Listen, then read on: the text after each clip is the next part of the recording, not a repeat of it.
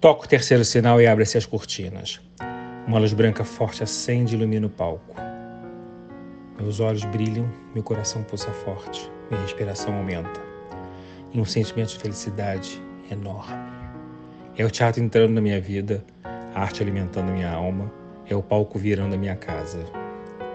Lá vem eles, lá vem elas, sagrados atores, lindos e imponentes, fortes e brejeiros, irradiando a criação. Comédia, drama, música e ação. Eles pegam na minha mão e me levam para o mundo da magia. Me apresentam Shakespeare, Nelson Rodrigues, Albi e tantos outros. Eu aprendi, cresci, melhorei e entendi que o mundo sem a arte ele não pode existir. Fui estudar, pesquisar, produzir, evoluir. E hoje estou aqui apresentando o que entendi ser artista. Viva comigo essa experiência e façamos juntos um mundo melhor. A arte salva, cura, educa e resiste. Muito boa noite a todos vocês. Mais uma vez estamos aqui reunidos para um podcast Ser Artista. Todas as quartas-feiras às 20 horas, um grande nome da cultura está aqui conversando comigo. Um grande nome e sempre grandes amigos. Faço questão de dizer isso, né?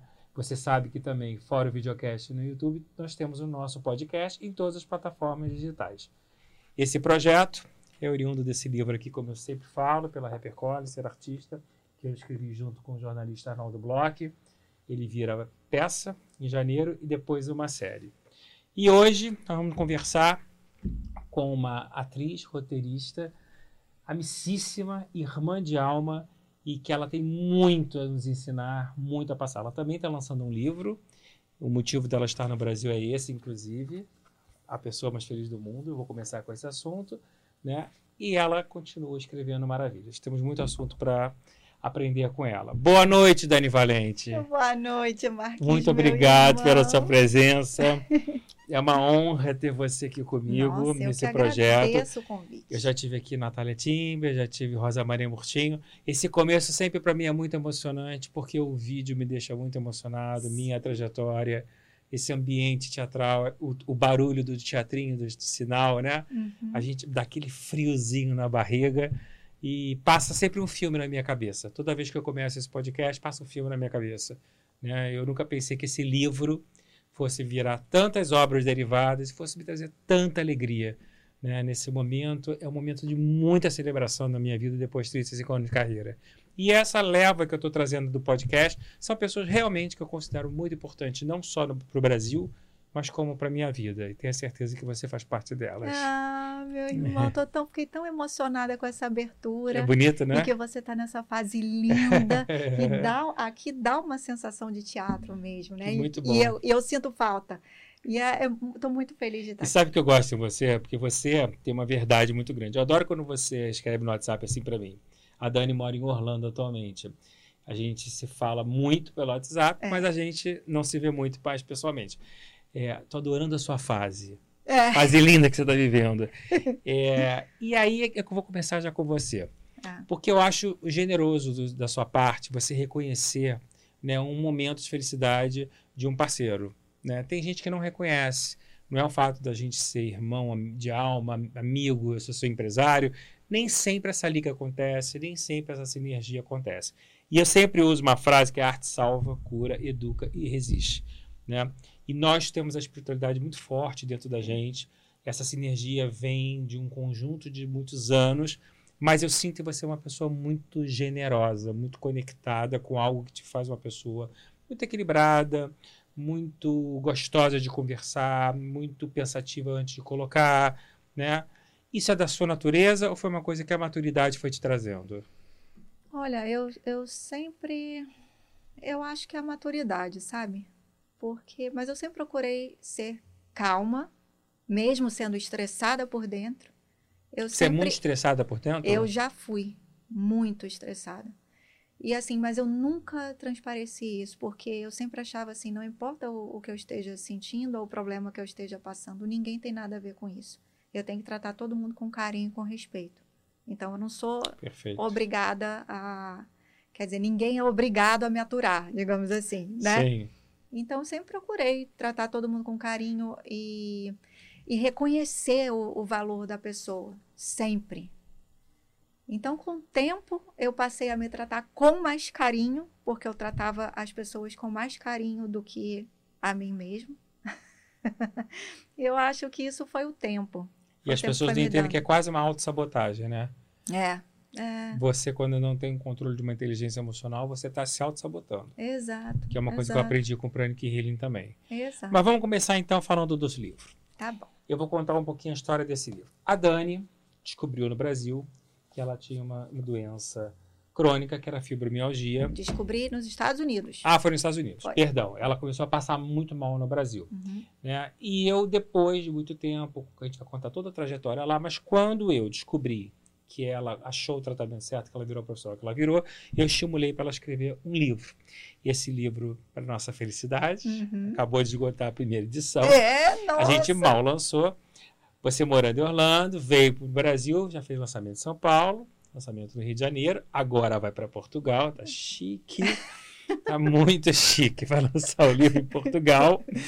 E eu quero começar do zero com você. Por quê? Quando eu te sugeri fazer o livro, eu tinha feito uma pesquisa e você até me corrija se eu estiver errado, fica à vontade. Mas quando eu fiz a pesquisa, eu detectei que mais de 35 milhões de pessoas sofriam de fibromialgia no Brasil.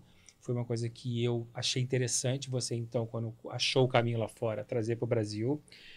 É, chega a dizer que é 3% da população dessa doença crônica. Muitas mulheres não eram compreendidas dessa doença, não sabiam que tinham. Os homens tinham vergonha até de falar dessas dores por pressão no trabalho. As mulheres eram mal compreendidas, elas tinham essas dores, mas não sabiam exatamente o que, que eram. Né? E até a questão dos hormônios também, eu acho que afeta, e as pessoas não detectavam. Os homens sofrendo calado, como eu tinha dito, e as pessoas, na verdade, agora que acho que a fibro- fibromialgia no Brasil é uma doença que as pessoas têm conhecimento, que as pessoas estão conscientes e estão detectando mais fácil. Então, na verdade, é o seguinte, eu acho que isso é um pouco com você também. Você começou a ter essas dores de passar mal no Brasil e não sabia de cara o que, que era. Aí eu queria que você contasse, para que as pessoas também entendessem o que você passou, Uhum. para ver se as pessoas se identificam com os sintomas que você tinha. Sim, Marquinhos, você sabe, antes de ir para os Estados Unidos, como estava a minha carreira. Estava muito bem. Muito né? bem. Não foi uma coisa, ah, foi para os Estados Unidos porque a carreira acabou Jamais. aqui. Não. Eu estava, na época, contratada do Multishow, estava contratada da Globo, né? Eu estava fazendo muita coisa ao mesmo tempo. E, e eu senti que o meu corpo não aguentava mais. Então, assim, eu passava. Não aguentava no sentido como? Eu não aguentava levantar da cama, eu me arrastava para ir trabalhar. Imagina, um ator. Era sabe, dor no corpo inteiro. era mais cansaço no meu caso do que dor. Era uma dor, é, tipo, às vezes era uma dor como se alguém tivesse fechado uma porta de carro no meu braço. Às vezes era uma dor como, imagina um urso te abraçando, te apertando 24 horas por dia sem dar descanso. Sabe quando você não consegue mais mexer? Sei. É isso. Então é, é da- o corpo inteiro. Eu lembro de você na gravação no teatro, que agora é Prudente, o antigo Manchete, o Trair Hum. Coçar Só Começar, que a gente gravava o programa Sim. do teatro. Você no camarim, tinha que entrar no palco, você já com muitas dores. Muitas dores. Muitas dores. Eu pedia para o Marcelo Flores, falava assim, Marcelo, antes de entrar em cena, fala, aperta aqui minhas costas, pelo amor de Deus, eu não estou aguentando.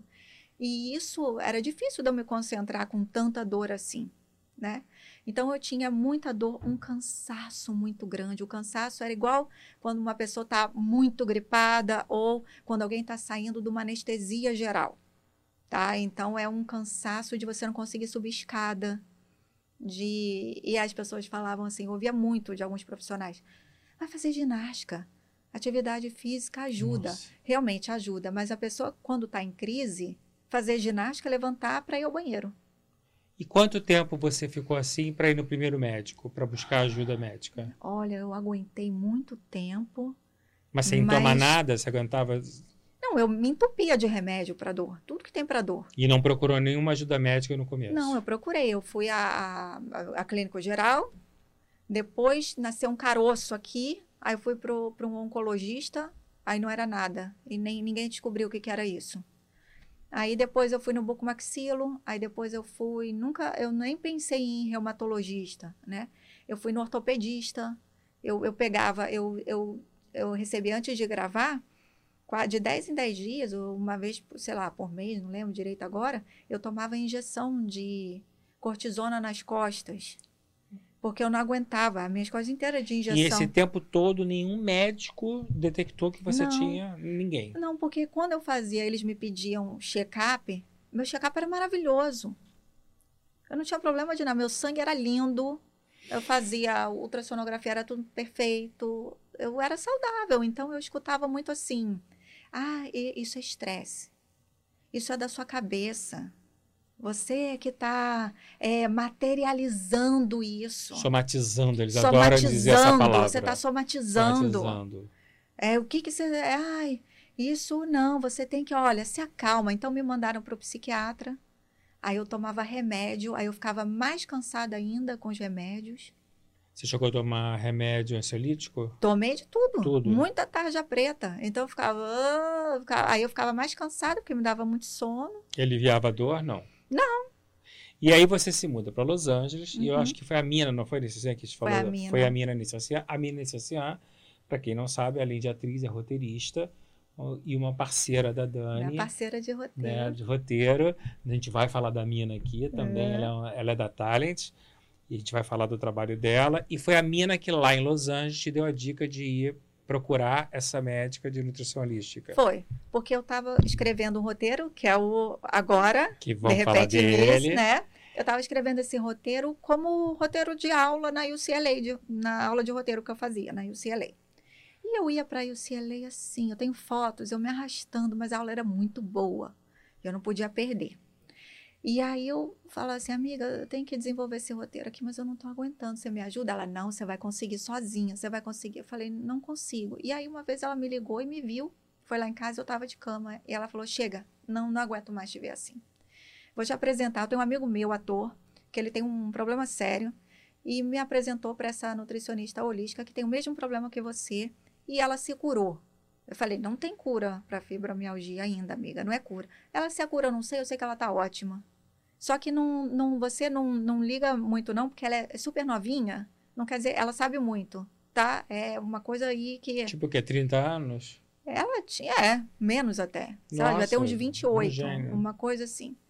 E aí, enfim, eu fui nela e realmente eu as coisas que ela me apresentou, o poder do alimento que eu não sabia que tinha, porque Marquinhos para mim, nutricionista, tá? Aliás, os nutricionistas do Brasil, como tem nutricionista bom aqui, os nutricionistas deviam ser mais valorizados, tá? Porque para mim é, é- nutricionista é médico. É, é muito sério. Quando eu descobri o poder do alimento, tanto para o bem quanto para o mal, eu, eu fiquei assim, meu Deus, é um outro mundo. Porque nutricionista na minha cabeça era para perder peso e para ganhar massa. Era uma coisa totalmente voltada para a imagem, que era o meu trabalho. Eu tinha que estar bem com o meu corpo. E mesmo assim, eu quase Na verdade, são os alimentos que inflamavam o seu, o seu organismo, os seus, os seus órgãos, o seu corpo, não sei como é que se fala tecnicamente, e os que fazem bem para aliviar a sua dor. É isso, basicamente isso? Basicamente isso, mas assim, a fibromialgia é multifatorial, tá? Existe um- uma carga genética, sim, mas a medicina genética ainda não descobriu qual é a mutação genética para isso.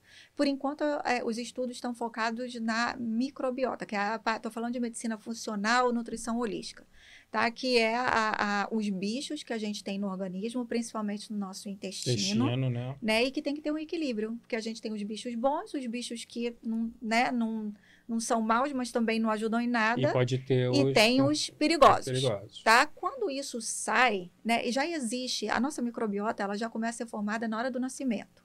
Então já a, quem nasce de cesariana já tem uma microbiota diferente de quem nasce de parto normal. Quem toma leite materno já fortalece os bichinhos bons no intestino, quem não toma. Tá? Eu nasci de cesariana, eu não tomei leite materno. E faz diferença, né? Faz, Faz faz, diferença. diferença. Então, tem a quantidade de é, é, estresse na sua vida, as situações que você passa na vida que você não tem controle, e tem as, que, as outras que você deveria ter, ter controle, que é a alimentação, o gerenciamento do estresse, o movimento do corpo, que por ignorância a gente não faz. Ignorância mesmo, a gente desconhece. Porque uma coisa, três coisas que eu acho que deveriam ser ensinadas na- nas escolas, tá? Eu acho que meditação, para pessoa para o adulto crescer já sabendo a criança já saber gerenciar o estresse. Meditação inclusive tem tem estudos que científicos que que, que né diminui Nos Estados Unidos por acaso existe meditação nas escolas? Algumas escolas especiais tá? É, meditação é, é, outra coisa. É, ensino de educação financeira que a gente não aprende né? E nutrição eu acho que As é crianças comem muito mal, né? Comem A começar muito pelas compras mal. das cantinas. Exatamente. Já, já Fritura começa, até dizer chega. Exato, já começa a aprender a comer mal dentro da escola. Muito pelo contrário, não só não ajuda, como atrapalha. É, Então, acho que esses três Bárbara, ensinamentos, eu acho que seria o básico. E como é que essa nutricionista holística descobre o que você pode e o que você não pode? Através de que exame? Através de vários exames. Então, eu fiz exame de DNA, eu fiz exame de metais pesados, eu fiz exame de intolerâncias alimentares, que eu acho que o exame de intolerâncias alimentares é fundamental para quem tem problemas de, de doença crônica, doença autoimune. E, na verdade, se todo mundo fizesse, seria uma, uma beleza. Tá? No Brasil, esses exames são fáceis de serem realizados? Existe é, é exame de sangue, mas o plano não cobre. Não cobre. Então, eu adoraria que, que o plano de saúde cobrisse, porque ia ajudar muita gente. Por quê? É, é, tem uma área da medicina né, tradicional que nem leva esse exame a sério. Tá? Então, assim, a intolerância alimentar, as pessoas levam alergia a sério. Entendi. Tá? Alergia. Alergia, por um lado, é bom, aquela louca, né? É bom, porque você sabe. Quando você tem alergia a uma coisa, não posso comer amendoim, porque se comer eu vou É, morrer. camarão. Eu- meu Não pode já comer quase camarão. morreu com causa de camarão. Tá, alergia é uma coisa grave, mas você sabe que você não pode comer. A intolerância alimentar, não. Primeiro que a intolerância alimentar você desenvolve e essas intolerâncias elas podem mudar, tá? Mas a intolerância alimentar, ela vai inflamando o seu corpo aos pouquinhos, durante anos. Por que será que a maioria, não estou falando 100%, mas a maioria dos casos de fibromialgia, doenças autoimunes, doenças crônicas começam depois dos 35, 40 anos?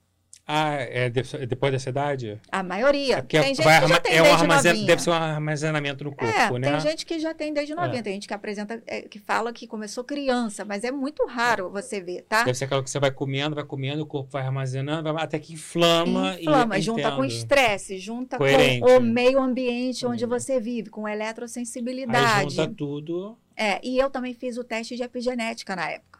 Tá? que é o do esse cabelo, o teste que eu cabelo. já fiz, que a gente É. vai falar sobre isso É. também. Então, é, epigenética já é um estudo mais. é, não é um estudo novo, mas as pessoas estão falando mais Mas é agora. interessante porque ali você já detecta os principais Já vi alimentos, potes, o que Isso. cortar, né? Para não. Isso, mas é uma coisa atual, de Atual. como os seus genes estão se expressando no momento, não é um teste de DNA. Essa carteirinha que a Prefeitura do Rio de Janeiro lançou Você agora, o que, que é isso exatamente? Olha, pelo que eu entendi, assim, a pessoa tem atendimento preferencial Para fibromialgia. para fibromialgia. É um avanço isso, não? É um avanço, mas por enquanto acho que é só no Rio, eu não sei, eu posso estar enganada, pode ter em outras cidades, mas eu acho que é, tem muito ainda a se trabalhar. Então, por exemplo, por ser uma doença multifatorial, tanto é que remédio nenhum dá, dá jeito em fibromialgia. Pode aliviar os sintomas por um determinado tempo, mas não cura. Não cura e não alivia 100% a pessoa para sempre, tá? Não fica sob controle. Então, é... Então, hoje, definitivamente falando, uma pessoa que sofre de fibromialgia, ela, se ela comer as coisas certas, ela descobrir as coisas certas que ela tem que comer, ela consegue administrar com uma doença crônica e vivendo de uma maneira relativamente normal. É se, isso? Se ela cuidar da alimentação, ou seja, não só comer o que ela precisa, mas eliminar o que ela não pode, os estressores, fazer um gerenciamento do estresse que é necessário, porque estresse não é que cause a fibromialgia, não é isso. O estresse para qualquer tipo de doença é um potencializador Você do mal. procurou que tipo de tratamento para aliviar o teu estresse lá fora, junto com o tratamento da fibromialgia? Meditação, é, acupuntura, mas pensa num tratamento Você medita holístico. todo dia? Eu medito todo Quanto dia. tempo? Ah, no mínimo 10 minutos, mas o ideal, quando eu estou bonitinha, 20 minutos, duas vezes ao dia, de manhã e à tarde. E do momento que você começa a comer as coisas certas, Uhum. quanto tempo você levou para equilibrar o teu organismo para você falar, eu estou administrável? Olha, eu estava dando uma entrevista sobre isso e eu falei assim, acho que eu- eu levei uns seis, oito meses. E aí eu comecei a ver melhor. Aí Cristiano berrou lá da cozinha. Não, dois meses e meio você estava de pé. Cristiano é o Cristiano Cochrane, marido de Dani Valente, ator maravilhoso, meu querido amigo também. Eu, Dois meses e meio. Foi o que ele falou, porque para mim era uma eternidade, entendeu? Mas assim, não foi que. Ah, nunca mais tive nada. Não. Um dia eu acordei. Tanto que eu mandei essa crônica. É. Ela, ela não, é, não é uma cura, né? Não, não é uma cura. Um não é dia é eu acordei, juro, esse dia. É, é, por isso é o nome desse livro. Nesse dia eu acordei sem dor e com energia. Não acordei cansada. Porque quem tem fibromialgia acorda cansado. E, e, muita gente acorda cansado hoje em dia e não sabe que. E não sabe que tem, né? Não, às vezes nem é fibromialgia, às vezes basta a pessoa estar tá com certo desequilíbrio e tá, enfim, ela começa a perder energia, tá? Come errado, não gerencia o estresse, né? Não, não se cuida. Então a pessoa vai perdendo energia mesmo não coloca nutriente para dentro, fica comendo um monte de, de caloria verdura, vazia. Legume, exatamente. Né? Então, esse dia eu acordei sem dor, Marquinhos. Eu acordei e assim, tipo, normal. Não acordei assim, ai, mais um dia nesse planeta. Acordei bem. E esse foi o dia que você a pessoa foi, mais feliz do mundo. Eu me senti a pessoa mais feliz do mundo. eu amo esse título. Porque, porque, Marquinhos, foi ali. A gente já trabalha a espiritualidade um Sim. certo tempo, mas nesse dia eu tive a certeza absoluta de que eu não precisava de nada, mas nada mesmo para ser feliz. Muito legal. Nada. E você se apaixonou tanto pela coisa que você virou uma nutricionista holística lá, né? Você foi estudar, você foi trabalhar nos consultórios mais requisitados em Beverly Hills. Foi. Résimo, atendimento. No lugar né? mais chique de Beverly mais chique. Você começou a fazer o teste de, é, epigenética. epigenética. E, inclusive, você faz isso, né? Faço. Atendimento particular né, com de consultoria, de atendimento nutricionalista, nutricionalística mais epigenética, né? É. Você faz isso direto. Você está é. fazendo isso em Orlando atualmente? Em Orlando e atendo todo o território americano, porque nos Estados Unidos eu consigo mandar o kit para a pessoa, na casa da pessoa, ela coloca, vem todas as instruções, ela coloca é no correio. Para o cabelo, isso? Para o cabelo, para a própria ah, pessoa tirar o cabelo e manda para o laboratório e a gente recebe o resultado. E, ou eu posso fazer pessoalmente, que eu até eu tenho a máquina também. Então, assim, é, esse teste me ajudou muito. Eu nunca imaginei que fosse trabalhar com isso. Eu amei fazer. Você gostou? Amei. Na verdade, eu nem assim. Não foi que eu me apaixonei pelo assunto. Eu me apaixonei, sim, por um mundo novo que eu não conhecia. Que eu falei, meu Deus, o universo é maravilhoso. Mas você até fala uma frase diferente a isso, você fala uma coisa que eu adorei. A fibromialgia te ensinou, é, deixou de ser escolhida na ah, vida para escolher, não é Exatamente. isso? Você não fala isso? A fibromialgia me ensinou, eu deixei de ser escolhida para escolher na vida. Muito interessante você falar isso. Mas tá. quando eu falo de escolha, é escolha mesmo. mesmo.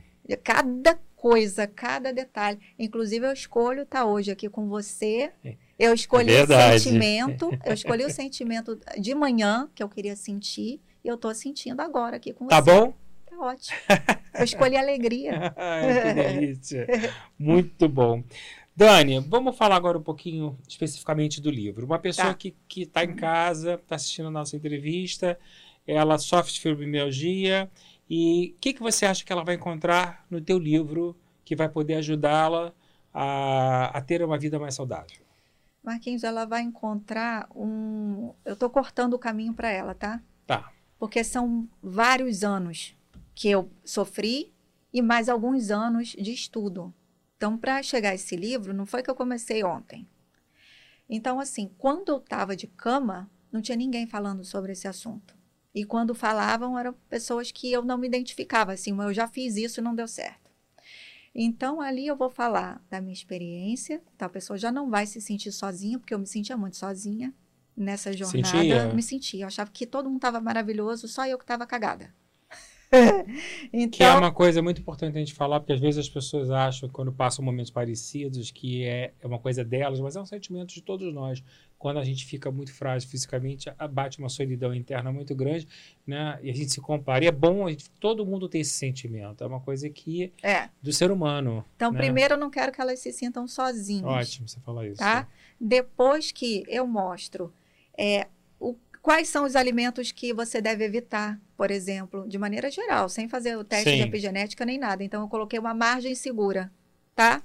É, tem gente que fala assim: ah, você esqueceu esse alimento, esse outro alimento. Não esqueci, eu coloquei o que é uma margem mais segura para todo então, mundo. independente dos exames, já existe um grupo de alimentos que quem sofre Que- fibromialgia já pode cortar, que já vai dar uma melhora imediata. Eu acho que quem seguir as dicas que eu coloco ali já pode ver uma melhora boa. Ah, que tá? ótimo. Então é, é, corta certos estressores, coloca certas coisas que são boas, dicas de meditação, dicas e, e meditação que eu falo, gente, é assim, é um, é tempo para você mesmo. Então não é. Tem meditação transcendental, tem um monte de tipo de meditação, você sabe muito bem disso, mas tem gente que fala, não gosto de meditação, sou muito agitado. Calma, tem meditação para você fazer em movimento. Tá? E meditação não é do dia para noite.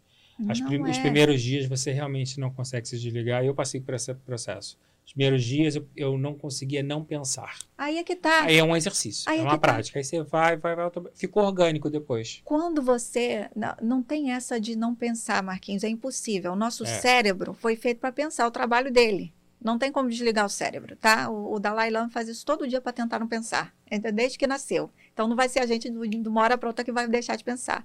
Então, essa cultura que tem, gente, olha só, fechar o olho e não pensar em nada. Não tenta, que o cérebro vai ganhar. Não tem como ganhar. O legal é você continuar pensando. Então, a meditação, a meditação transcendental nesse ponto é maravilhosa. Ah, eu nem, Porque- tinha, nem tinha olhado para esse lado. É, porque ela ajuda, assim, a meditação transcendental, você vai num lugar onde tem as pessoas certificadas da meditação transcendental, você vai nesse lugar, eles te dão o seu mantra, um mantra que você jamais vai poder falar para qualquer pessoa. Mantra é, faz de conta que é caneca, seu mantra. Então você vai fechar o olho, vai concentrar na sua respiração, só pensando assim, o ar que entra, o ar que sai, só presta atenção na respiração e faz conta que o seu mantra é a caneca. E você fecha o olho e você fica, caneca, caneca, caneca. Pensando, tá? Não é falando não. Pensando, caneca, caneca. Aí o teu cérebro vai fazer assim. Já mandou o e-mail pro Marquinhos? Já leu o- a mensagem do WhatsApp que ele te mandou? Já postou no Instagram hoje? Já fez, já, já foi pegar o seu filho na escola? Já foi não sei o quê? E você acha que vai conseguir? Não vai não, você é estressada. Só que você vai, tem a opção de você falar, não consigo meditar, e tem outra opção de você fazer assim. Olha só, cérebro, eu tô vendo o que você está fazendo. Tudo bem, quer falar? Fala aí. Eu vou ficar aqui pensando caneca, caneca, caneca. Que interessante. E aí você fica, e tem uma hora que o teu cérebro começa a ficar cansado de te encher o saco. Então você vai diminuindo. No começo, ele vai falar muito rápido, muita coisa. Vai lembrar de coisa de quando você era pequeno que te aborreceu. Vai te encher a paciência. E você fala, ok, estamos junto. Ok, eu estou vendo o que você está fazendo. Observa. E aí, com o tempo, ele vai diminuindo, diminuindo Vai desacelerando. né? desacelerando. Isso pode ser, não, pode, não precisa ser no primeiro dia, no segundo dia, nem na primeira semana, nem na segunda. Mas o negócio é ali, ó, persistência, o negócio, Muito bom consistência. saber isso. Então não tente Lutar contra ele. lutar contra o cérebro, parar o pensamento, porque não vai, Às vezes eu acho que eu luto contra o cérebro, sim. Não mim. precisa. É Só verdade. observa. Quando é assim, observa, porque observando você deixa de se identificar com aquilo e aí você começa, o teu corpo começa a relaxar. Muito bom. E tem várias outras técnicas. Eu falo disso. Eu falo, tem gente que é mais pro lado religioso, tá? E tem gente que não aceita a meditação, acha que é alguma coisa que não combina com ela. Tudo bem, então vai ler um salmo. E posso falar isso pelo seguinte: eu tenho aqui a palavra fé que eu coloco Uhum. como né, o meu amuleto da sorte, porque eu tenho muita fé. Você, no teu processo doloroso, até você estar plena como você está hoje, você teve muita fé ou você chegou a perder a fé em algum momento? Não, eu, eu sempre tive fé, porque assim, Marquinhos, teve. Tinha dia que eu ia dormir sem saber se eu ia acordar. Então eu falava assim, e muita gente manda mensagem para mim, eu vou desistir da vida e tal, não sei o quê. Eu recebo esse tipo de mensagem. E eu falo assim, não desiste não, porque uma hora ela vai desistir de você. Né? É natural. Natural não, você vida. não Uma tem. hora a gente vai. Então, assim, não não faz, não, não faz isso. Eu, eu, eu, eu acho que existe uma energia, né? Depois que a gente vai, e tudo é escolha. Então, a gente tem que. Eu, eu procuro escolher. Eu procuro escolher, não. Eu escolhi a luz. Eu escolhi o caminho de Deus, sem religião, do caminho da espiritualidade. Sim. Eu gosto, amo todas as religiões e tenho fé. Tenho fé porque eu vejo milagres acontecendo na minha vida o tempo inteiro. E você acha que aconteceu com você, de uma certa maneira, é um, um certo milagre, né? Você ir para os Estados Unidos e lá você descobriu um, que você poderia ficar aqui no Brasil, sofrendo dessa Poderia descobrir de outra maneira. De outra maneira, mas poderia ter sido mais, muito mais sofrido. Exato, né? nada a, é por acaso. Nada é por acaso. E a sua mudança, na verdade, te levou não só para a descoberta do tratamento, como te transformou numa outra profissional também, que você leva agora a vida paralela. Isso. O projeto do livro, ele, você tem as palestras, você tem um curso online, você tem, tem um atendimento de nutrição holística e depois, se Deus quiser, obras derivadas. Sim. Você pretende até escrever outros livros avaliando a continuidade dessa, dessa evolução evolução? Já tenho. Já Até tem falei com outro? a Renata. Eu, eu, falei, eu falei assim. Ah, vamos falar da Renata? É. A Renata Sturme, por coincidência divina da vida, foi ela que me descobriu como autor no livro Ser Artista. Ela foi ter uma reunião comigo no escritório e ela falou: por que você não faz um livro da sua carreira? E eu fiz, está aqui. Renata Aí, é maravilhosa. Maravilhosa. E ela abriu a editora dela, que é a Maquinaria, e eu peguei e levei a Dani para ela. E hoje nós somos uma família, é. né? Dois livros muito felizes e dois projetos muito muito interessantes. Eu Como tive... é bom trabalhar com ela, não é? Nossa, ela sabe que tudo. Que processo maravilhoso. Ela sabe tudo. Que importa Culta, o processo, sensível, né? profissional, É. sabe do entende do ramo, É. sabe. Eu lembro que eu, eu falando da minha capa com ela, eu falei, Renata, como é que vai ser a minha foto na capa do livro? Ela, você não vai ter foto na capa do livro. você não está fazendo uma biografia, é um livro conceitual. Eu falei, ah, tá bom. Ela sabe tudo. Ela Ela, sabe sabe tudo. Agora, não é fácil fazer um livro. As Não. pessoas acham que é sentar. É, eu demorei oito meses com o Arnaldo, foram 150 horas de hora gravada. E eu lembro que no meio do processo do livro, você um dia me ligou e falou assim, eu não vou aguentar. Eu vou desistir. É muita pesquisa, é muito tudo isso. E foi uma outra superação, porque você realmente escreveu tudo. Quero dizer o seguinte com isso. Eu acho que o livro, e eu estimulo tanto as pessoas a escreverem um livro, porque além de embasar, eu acho que te engrandece como ser humano Sim. e te fortalece como profissional. Você não acha que o livro te deu um embasamento daquilo de tudo que você pesquisou e estudou? Com certeza. Porque assim, uma coisa, eu já estudava isso mesmo, mas você organizar os seus estudos, ainda por cima, eh, desenvolver uma narrativa onde você conta, a gente tem, é, é, porque eu, eu não me considero que eu tenho idade para escrever uma biografia, uma autobiografia, Sim. mas eu tive que contar trechos da minha Sim, vida que nem eu, no meu livro, pra- que não é é. minha biografia, mas a gente tem que dar referências. para ajudar Sim. as pessoas para se identificarem. E claro, claro, dar embasamento, tudo que envolve estudo, né, Marquinhos? Sim. A gente estuda para fazer um livro. Não é assim, ah, Quanto Não. tempo de estudo para virar uma nutricionista holística? Olha, não é muito. Não? Não é muito, porque assim, o curso que eu fiz, eu levei quase dois anos. Tá? Porque a, mas é a, a, a nutrição. Não, mas. Porque assim, a nutrição, nutrição mesmo, precisa fazer faculdade. Tá? Nutrição holística ainda não tem uma faculdade de nutrição holística. É um curso. É um curso. E por ser um curso, pode ser um curso mequetrefe, que você faz de horas e ganha um certificado, tá? De nutrição, de nutrição holística. Ou pode ser um curso todo acreditado, ser, que, que é aceito em vários países ou no mundo Que foi o que inteiro, você fez. que foi o que eu fiz. Aonde foi exatamente? AFPA, FP. tá? Que é um, é um curso, você pode fazer online. E assim, eu levei quase dois anos fazendo, até porque na época eu ainda estava escrevendo a, a série para Amazon, então imagina. E no Brasil tem, Dani, alguma coisa parecida Eu assim? não conheço, mas se eu souber, ou se alguém quiser me, me indicar, eu tenho o maior prazer em ver, porque as pessoas me perguntam. Muito, E eu né? gosto de indicar. Eu gosto de indicar profissionais, mas eu só indico o que eu realmente acredito e quando eu checo que a coisa é, é de verdade, E entendeu? eu sei que no teu Instagram, é, fora es- essas coisas que a gente falou de palestra, atendimento que você faz, as pessoas mandam milhares de perguntas. Muitos, né? eu não dou conta de E você não dá conta que é mundo. muito volume. As pessoas que moram no Brasil, não nos Estados Unidos, Tá. elas estão conseguindo, dentro da tua experiência, dentro do que você passou, é, aplicar nelas algumas coisas, estão te apresentando algum tipo de resultado positivo, ou ainda é muito cedo, só depois de um tratamento realmente realizado? Não, olha só, eu, eu formei um pequeno grupo de mentoria Ah, que bom. Para umas meninas do Brasil.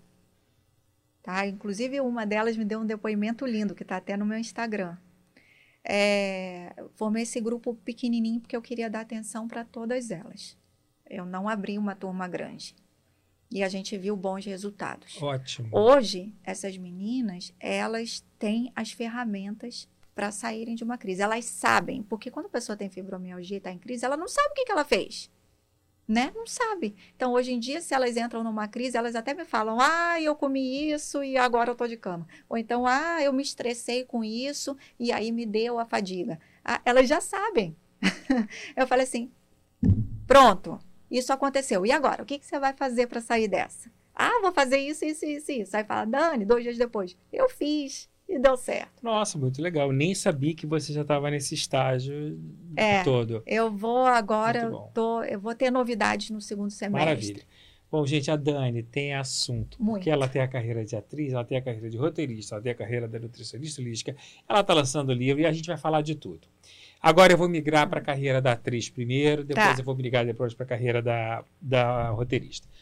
E eu vou começar, com, obviamente, com a Efigênia. Não poderia ser diferente, porque é, acho que a Efigênia vai ser eternamente a sua madrinha da carreira, né?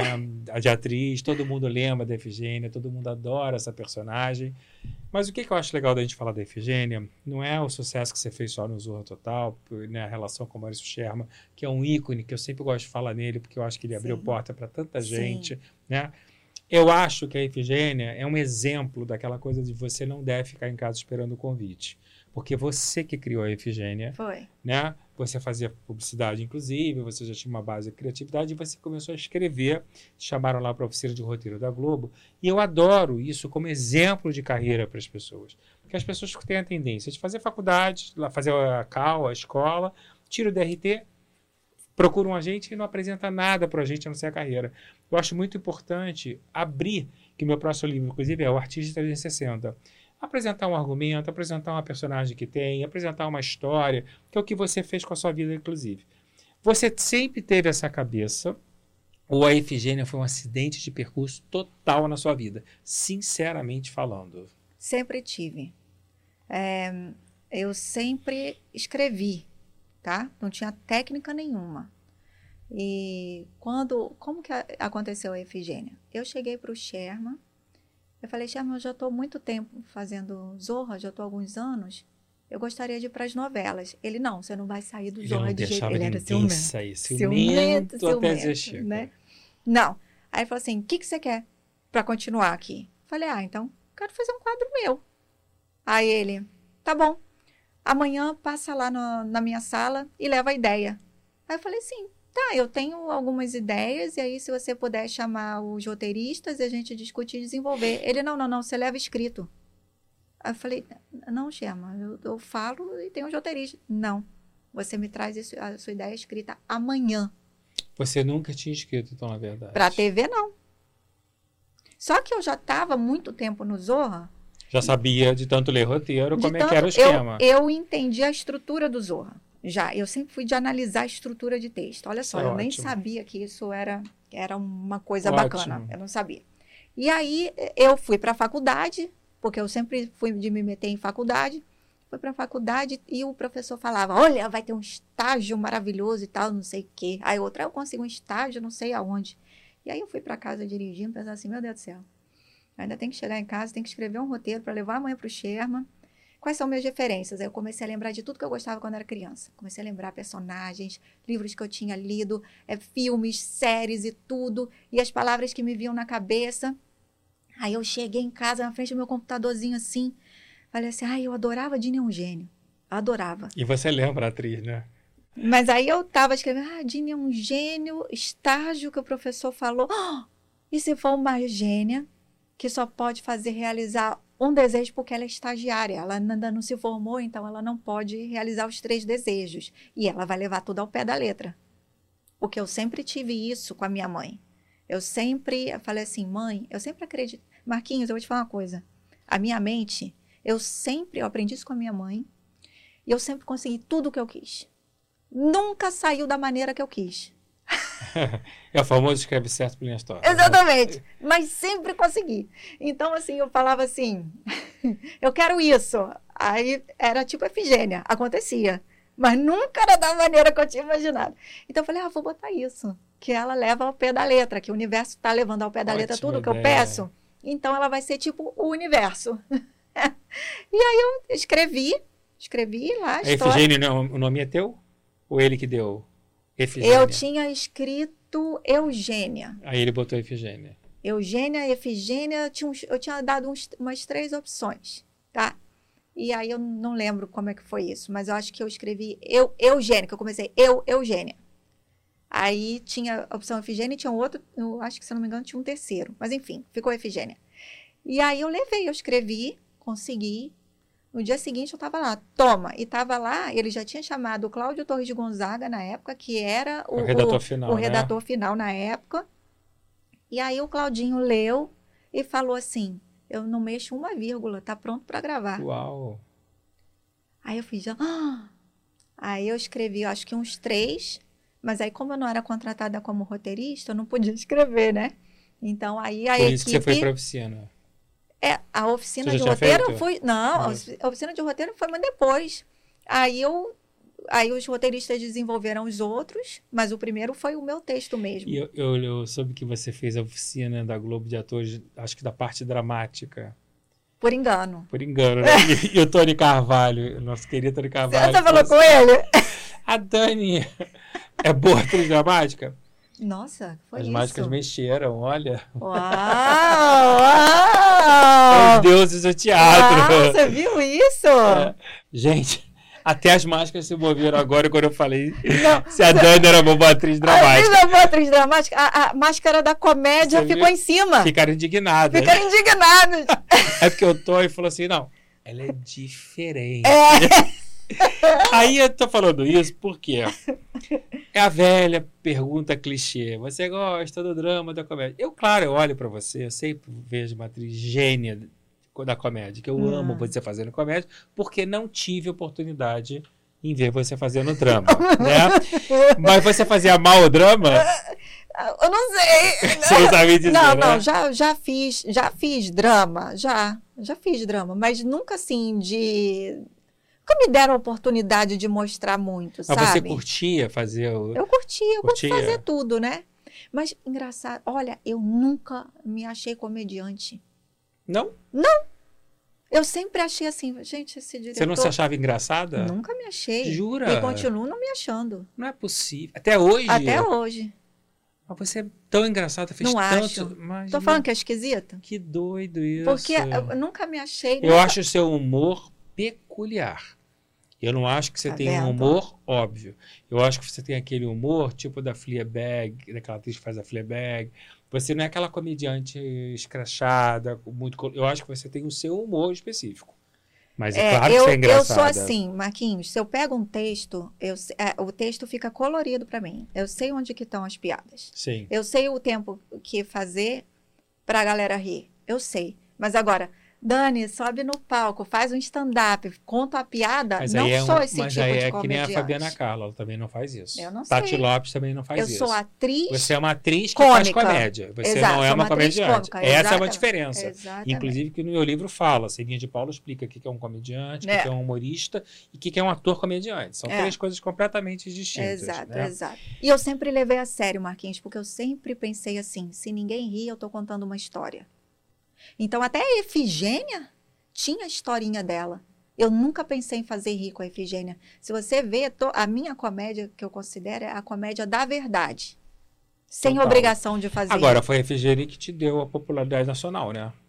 Foi, porque antes, assim, eu, te- eu tenho um- um- umas turmas, tá? Eu tenho os fãs do Confissões de Adolescente, que foi o meu primeiro Mas que trabalho era um na outro TV. tipo de público, né? Não, eu tenho um público até hoje, Tem.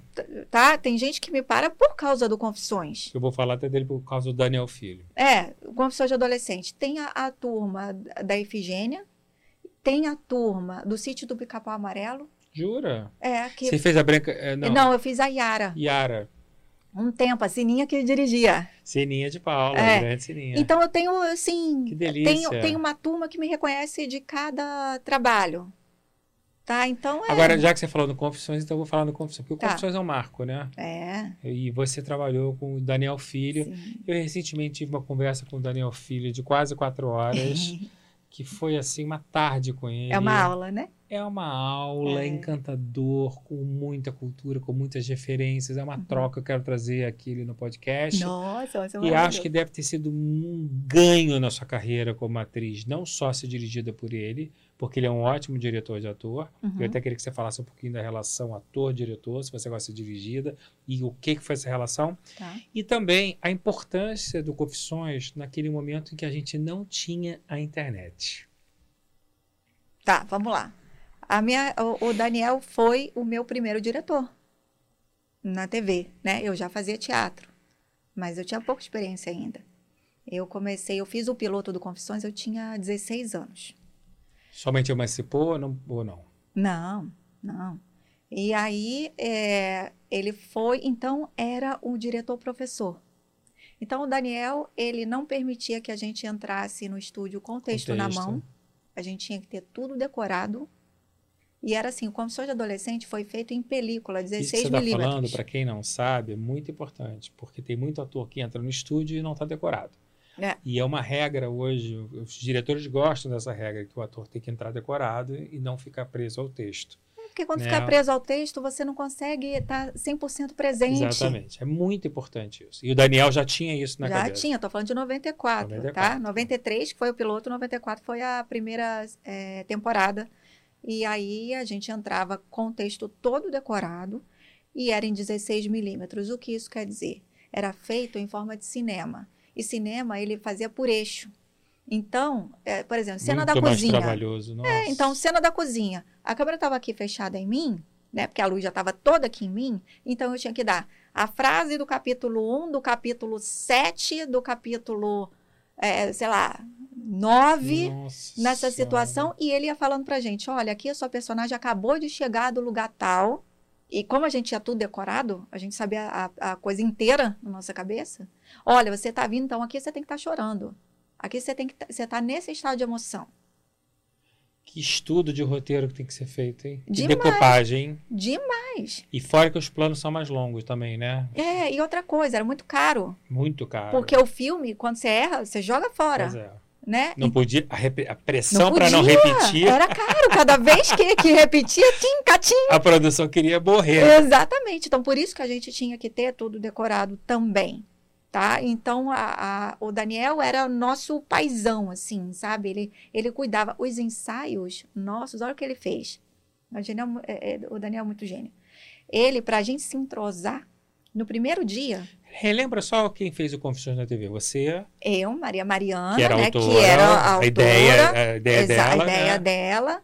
Foi no piloto era a Patrícia Perrone, mas depois quem entrou foi a Georgiana Góes. Que a Patrícia Perrone fazia a peça, né? Exato. Com a Ingrid Guimarães e a Exato. Patrícia Perrone hoje é advogada. Ela abandonou a carreira. Abandonou a carreira de atriz. Então, na televisão, era a Diana, que era a Maria Mariana, Bárbara, que era a Georgiana Góes, eu, Natália, e a Carol, que fazia era a Débora Seco. E o sucesso foi tão grande quanto no teatro. Estourou da mesma maneira. Estourou. Estourou. Mas, assim, não é que nem estourar hoje, né, Marquinhos? Sim, era outros tempos. É, outros Quando tempos. não tinha redes sociais. E não era é, Globo. Sim, É, a- era- era a TV Cultura. cultura. Não é Então o, era a outro mi- tipo não é também. o que a Globo tinha, que era avassalador na época. Exatamente. Então, assim, eu lembro que eu estava conhecida quando eu cheguei em São Paulo. Em São Paulo, Sim. fiquei mais conhecida. Vocês filmaram lá fora, não teve isso? Teve uma coprodução na segunda temporada, e só que a, a Débora e a Georgiana já estavam na Globo, tinham me convidado para ir para a Globo, para a Malhação, mas eu não aceitei na época, porque eu tinha já comprometido com Daniel Filho. E aí é, é, vendeu para a França, então eu e Maria Mariana fizemos 15 episódios na França, tendo que fazer a série toda em francês. E depois a gente chegou no Rio e a gente teve que se dublar em português. E você já falava francês? Não falava francês, eu tive três meses para falar. Não sabia disso. Foi. Eu Você fez a hoje. série francês toda sem saber falar? Não, não, eu já cheguei Então, lá Mas falando. aprendeu em três, em três meses. meses. É muito pouco tempo. Mas, Eu mas- não aprenderia. mas- mas aprenderia, sabe por quê? Primeiro que eu tinha 18 anos. ah, com 18 anos a é, gente aprende qualquer aprendeu- coisa. É verdade. é e outra verdade. coisa, eu não tinha outra opção. Eu tinha que falar. Não- eu não tinha a opção de não falar. E você chegou aqui e dublou em português. E eu cheguei aqui, eu e Maria Mariana dublamos em português. Que exercício, hein? Foi, foi Que demais. exercício. Interpretar em, em outra língua, porque achar o tempo de comédia em outra língua, Outra língua. que era outra coisa, isso é, é, é, serviu para treinar muito o meu ouvido. Sim. Sabe, hoje, quando eu vejo alguém fazendo comédia, eu sei, eu falava isso até no, no Prêmio Multishow de Humor, quando eu, eu trabalhei como júri. Eu escuto como música. Então, eu falo que é interessante o tempo de comédia desse comediante, porque para mim é música. Sim. Eu escuto o tempo dele, sabe? Muito isso, isso me ajudou muito. Agora, eu te conheci, você estava no teatro. Quando eu te conheci, você estava fazendo teatro. Tava? Acho que com a Laura Cardoso a Fabi Peça, né? Sim, Laura Cardoso. E eu sei que você tem, você tem muita admiração pelos grandes atores, mas tem uma Demais. coisa que eu adoro, que você fala que você adora, o cheiro do teatro. Adoro. O que, que significa gostar do cheiro do teatro? Ai, é, é porque é- não é metafórico, não. Eu gosto mesmo do cheiro do teatro. Eu gosto de cheiro do- da- do- dos bastidores. Parece que é o único cheiro em qualquer teatro Você gosta fui. da coxia? Eu você, gosto da coxia. você gosta da convivência do dia a dia com a Gosto. equipe? Eu gosto. Eu gosto de chegar cedo. Eu sempre cheguei duas horas antes. Eu também era só assim, quando eu produzia, Porque- três horas antes. Porque é- era como entrar num templo. E as pessoas não entendem muito isso. Não. Marília chegava quatro horas antes, Bibi, Natália. É importante, porque tem uma É. concentração, Que a gente tem um sai do trabalho mundo. energético. Isso, a gente sai do mundo Exatamente. do estresse do dia a dia e vai e faz a maquiagem com calma e esse personagem vai chegando e você fala com todo mundo. Eu que sempre brinquei com a equipe, com todo mundo. Eu quero saber da vida de todo mundo. Como é que tá hoje? Não sei o quê. Eu sempre fui assim. Então eu gosto de chegar e ver as coisinhas, olhar se os meus objetos de cena estão nos lugares certinhos. Sempre passei. Então é o amor pelo palco era parecia que eu estava indo para uma igreja. E quando você fez o 100 Dicas para Arrumar Namorado, Hum. que eu adoro, você escreveu a peça com, Com Cacau. Cacau e Gino, nosso querido Cacau, você fez o livro também na época. Tem muita. eh, Não era um monólogo, mas é quase um monólogo. O Cristiano fazia participações. É. Tem atrizes que têm pânico de fazer monólogo. Tem que elas têm. Fabiana é uma que não gosta. Tem medo. É. se Fabiana, pelo amor de Pelo Deus. amor de Deus, sabe tudo, mas É. não gosta. Mas tem muita gente que não gosta. Para você, tanto faz, né? Tanto faz. Ou monólogo, ou tá em grupo. Tanto faz. E eu gosto paixão- de grupo, né? Eu gosto de grupo. Você gosta? Eu gosto de, é, eu gosto de, eu, eu gosto de- eu sou aquariana, eu gosto de gente. Essa paixão pelo teatro é maior que a TV, me parece, ou eu tô enganado? Ah, olha, olha que louco. Eu sempre amei fazer televisão. E sempre gostei muito de fazer cinema também. Mas agora, muitos anos sem fazer, as minhas células sentem falta do teatro. Olha. As células, assim, que eu falo. Às vezes eu chego a sonhar. Então é sinal que a atriz está falando um pouquinho dentro, não? eu sempre fico falando isso. Porque eu Eu, eu tenho muita coisa da roteirista para falar, mas é porque eu tenho loucura de vontade da Dani voltar a atuar. Inclusive, quando ela estava morando em Orlando, ela teve convite para fazer novela, ela não pôde vir. Agora, a vida abriu com muitas frentes. Mas você não tem tido saudade, não? Se tivesse um Eu- convite bacana, você Eu acha vou- que você viria? Se fosse uma coisa apaixonante, assim. Sabe por que, Marquinhos, hoje? Eu já te falei disso do processo. O processo, para mim, é mais importante que o resultado, tá? Embora eu só me meta em, em coisas que eu acho que o resultado vai ser bom, tá? Tá. Mas para mim o processo é muito importante. Então, assim, eu fico pensando, será que o meu corpo vai aguentar esse processo? Você tem medo da, da eu tenho resistência? Eu tenho medo do, do meu corpo não. físico. É, eu tenho medo do meu corpo não aguentar. Porque o teatro, ele tem uma demanda do corpo muito Exato. forte. Então eu fico pensando, e se ah, um dia eu não acordar bem? E a televisão também tem isso. Grava uma novela, você grava 12 horas. 12, é- essa cansativo, batida que eu tô é. aqui, É entendeu? De Fazendo muita divulgação.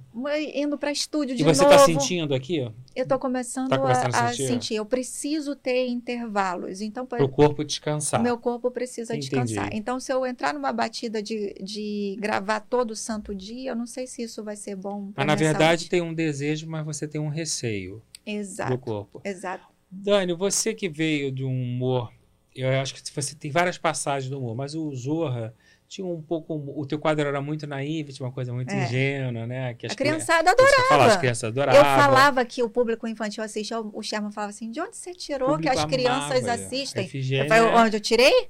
Sai comigo na rua. Efigênia é uma Xuxa. E hoje, fazer humor hoje, as coisas mudaram muito, né? Muitas coisas eu acho que são justíssimas, né? É claro que a gente não tem que fazer piada mesmo, piadas racistas, piadas Não, homofóbicas. Tem que não. acabar de vez. Essa é uma evolução o humor ter mudado. Mas, de uma certa maneira, tem um lado do humor que ficou mais difícil da gente desenvolver. Aham. Né? E acho que está tudo certo, acho que é isso mesmo, a gente tem que respeitar o próximo, e mas temos que repensar a forma de fazer humor. Uhum. Né? Você, ao meu ver, fazia um, fez sempre um humor muito gostoso, muito respeitoso. É uma linha que eu gosto muito. Né? Eu acho que esses tempos que nós estamos vivendo, de não agredir, acho muito positivo acabar com isso de vez. Você tem essa mesma visão da gente realmente buscar um humor mais saudável, mais leve, e principalmente nesses tempos que a gente vive? Eu acho.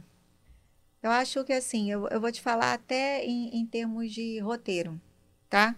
Por exemplo, a Shonda Rhimes, que é uma grande, Uma showrunner dos Estados Unidos, uma né? grande showrunner, né? Agora tem a Shonda Land, né? Ela tem, ela escreveu é, Grey's Anatomy, é, Scandal, É muito sucesso. É, é muita coisa Muita dela, coisa. tá? Ela fala uma coisa muito interessante. Quando a sociedade está passando por um momento difícil, né, é hora de jogar a comédia para um lado leve. Quando a sociedade está vivendo um momento melhor, você pode pesar na comédia. Você, isso vale não só para a comédia, mas para o texto. Ela falou que quando ela escreveu o Scandal, que era sobre os bastidores da Uhum. política, aqueles escândalos todos, ela falou que a, fase é, é, política e econômica dos Estados Unidos estava bem estava estável, tá? Então ela podia fazer isso. Depois que tudo aconteceu, ela falou assim: eu, não poderia jamais escrever essa série agora. Que é uma coisa também que acontece com os tempos. A gente tem que se adequando aos tempos. Né? Exatamente. Então, é, se agora está todo mundo muito sensível, não é hora de ficar pisando em feridas para dizer quem tem razão. Concordo 100%. Dane-se quem tem razão. É, tá difícil fazer humor? Tá difícil pra caramba. Por quê? Não só porque a pessoa, quando ela está escrevendo uma, uma comédia, que ela não tem a intenção de magoar ninguém, a pessoa tá, as pessoas estão de um jeito que elas estão começando a achar cabelo em ovo. Uhum. Então, às vezes, você escreve realmente ou faz uma piada falando assim, poxa, eu não olhei com esses olhos, né? E, de repente, você ofende uma pessoa. Agora, se, se tem já uma intenção de pegar ali, é, esse tipo de, de comédia não me atrai. Mim Não, não. não me atrai é, como comediante. É um texto que eu não falaria, por exemplo, que não... Eu não acho graça. Nem eu. E outra... Eu gosto de humor inteligente. É, e, Isso, e que não outra... ofende, que não, que não, que não deprecia É um ninguém. estilo. É um É. estilo. Tá? Tem vários comediantes na história dos Estados Unidos, na história do, do mundo inteiro. Tem vários comediantes que esse é um estilo, né? Que é o estilo ofensivo mesmo, que é o estilo é, da crítica, do que faz também pensar, né? Não é à toa que tá todo mundo discutindo isso agora. Sim. Tá fazendo pensar. Sim. O tom ofensivo. Não, não precisa. Não precisa, não carece. Não, não, não é, Ele tem que é fazer a de sociedade graça. pensar, mas sem ofender. Não, e outra, é assim. Até para isso você tem que ser muito competente. Tem- fez rir. Mas geralmente você não E faz é rir. difícil fazer rir, né? De É uma di- maneira geral, é difícil. É difícil fazer rir. difícil. Então acontece o seguinte: às vezes a pessoa faz uma. É porque eu acho que a gente está numa fase de muita agressividade. Então tenta fazer uma comédia mais leve, porque o humor serve para isso. É que nem eu discuti na semana passada com a Rosa Maria Murtinho, o ator que está em cena fazendo comédia e que ele quer roubar a cena. É tão desrespeitoso com o colega, né? É aquele que faz o caco, E todo mundo vê, todo mundo vê. dá e- vergonha. Vergonha, ele não tem pudor nenhum de não, Não. respeitar a marca do diretor, de querer É. tirar o riso fácil da plateia, de É. querer atrapalhar a cena do colega. É, Essa ética, ela não pode se perder em nenhum momento. Você começa a se ligar num- de uma maneira profissional no roteiro, você já vinha no roteiro, mas eu acho que o Roberto McQueen mudou a sua cabeça, né? Acho que foi o teu- o, no curso que o você Robert fez. McKee Não foi? foi. O Robert McKee foi que foi o primeiro grande encontro que você teve que te deu um clique Foi. de você Que seguir. eu falei assim: ah, eu acho que eu sei fazer isso. E eu lembro que foi um convite da Jaqueline Cantori. Foi. E eu gosto de falar nela porque foi minha primeira chefe né, na Globosat, quando eu produzia o Pequenas Empresas e Grandes Negócios, que está no ar até hoje, é uma coincidência divina. O que que o Robert McKee te trouxe que mexeu tanto com você? Porque você sempre fala dele e seus olhos brilham. É. E você sempre fala assim, não, ele mudou a minha cabeça. O que que ele mudou? Porque, Porque eu sei que ele tem vários Oscars, né? Ele escreveu... ele, ele não. Ele tem alunos que ganharam Oscar. Ele foi mentor desses alunos. É, é, desses roteiristas. É, né? ele é tipo o papa do o roteiro. papa do roteiro. Até hoje, né? Até hoje. É, Robert McKee é uma referência para qualquer roteirista no mundo, tá? É, ele, o, o que que ele mudou a minha vida é o seguinte, eu sempre tive muitas ideias. Sempre. Se você quiser falar assim, ah, vamos fazer uma reunião de ideias agora, eu, eu- você sabe como é que eu vou falando. Não para. É uma coisa que chega até a me encher o saco. É um pouco. Eu tenho muitas ideias. Só que não adianta a pessoa ter ideia, porque ninguém ganha Oscar de melhor ideia Não. tá? A pessoa Não ganha mesmo. Oscar de melhor roteiro, por quê? Porque é um trabalho desgraçado escrever roteiro. Tem que ter uma estrutura, você tem que saber de onde veio, para onde vai, você tem que entender todas as camadas, você tem que passar isso. É, é um, um craft, Sim. né? É um trabalho, montar esse quebra-cabeça, né? Então, quando eu fui fazer aula com ele, eu pensava assim, nossa, existe uma técnica para botar as minhas ideias. Aí eu fui e eu falei, ah, eu sabia que tinha isso, mas ninguém nunca tinha falado dessa forma. Falei, ah, então é isso. Era essa peça que estava faltando para mim. Era esse tipo de estudo Ele que estava me ensina a faltando. estrutura, Ele ensina a estrutura, a parte técnica do roteiro. que não é todo mundo que sabe fazer. Exato. Tem vários tipos de tem, tem roteirista que entra para fazer diálogo, tem para tem para abrir cena, tem o que Uhum. cria, tem o que bota piada. As pessoas não entendem às vezes uma sala de roteiro ter seis roteiristas, né? Tem gente que fala, nossa, tem muita gente, mas cada um tem um estilo. Não, e tem Né? o seu ponto forte. Então, por exemplo, quando eu estou escrevendo com a Mina, com a Mina Nercessian, eu, ela fica assim, doida, ai, vamos abrir cena, vamos abrir cena. Abrir cena e já partir para botar é, é, o diálogo e tudo. Eu falo, não, eu sou aquela que segura. Não, porque a estrutura ainda não está 100%. Você escaleta tudo primeiro? Tudo, eu faço o arco de tudo. O arco da série, quando é série, tá? Sim. Vou falar em termos de, é, de série. Então, eu faço o arco da série. Então, eu já penso em três temporadas. Então, tem o arco de toda a história. Como primeiro, segundo e terceiro. Eu encaro como se fosse o, A o famosa blocão de Bíblia, três com, atos. Bíblia completa Isso. mesmo. Isso. Aí, depois, eu penso no arco de cada temporada, tá? Separado. Depois, eu penso no arco do dos personagens, dos protagonistas na série inteira, em cada temporada, em cada episódio, em cada. Vai fazendo assim. E o Robert McKee ensinou isso para você? o Robert McKee, ele, o, o- o- os, os vários cursos que eu fiz dele era mais voltado para cinema. Hoje, os roteiros de Los, os roteiristas de Los Angeles, eles fazem como com ele? Apresentam para ele o roteiro? Ele é como se fosse um doctor dos roteiros? Eu, sinceramente, isso eu não sei se ele trabalha como, como doctor, não, não sei. Como script doctor. Eu, não- eu não sei se ele faz esse trabalho, mas eu sei que há anos ele dá cursos de roteiro no mundo inteiro. Ele viaja o mundo inteiro.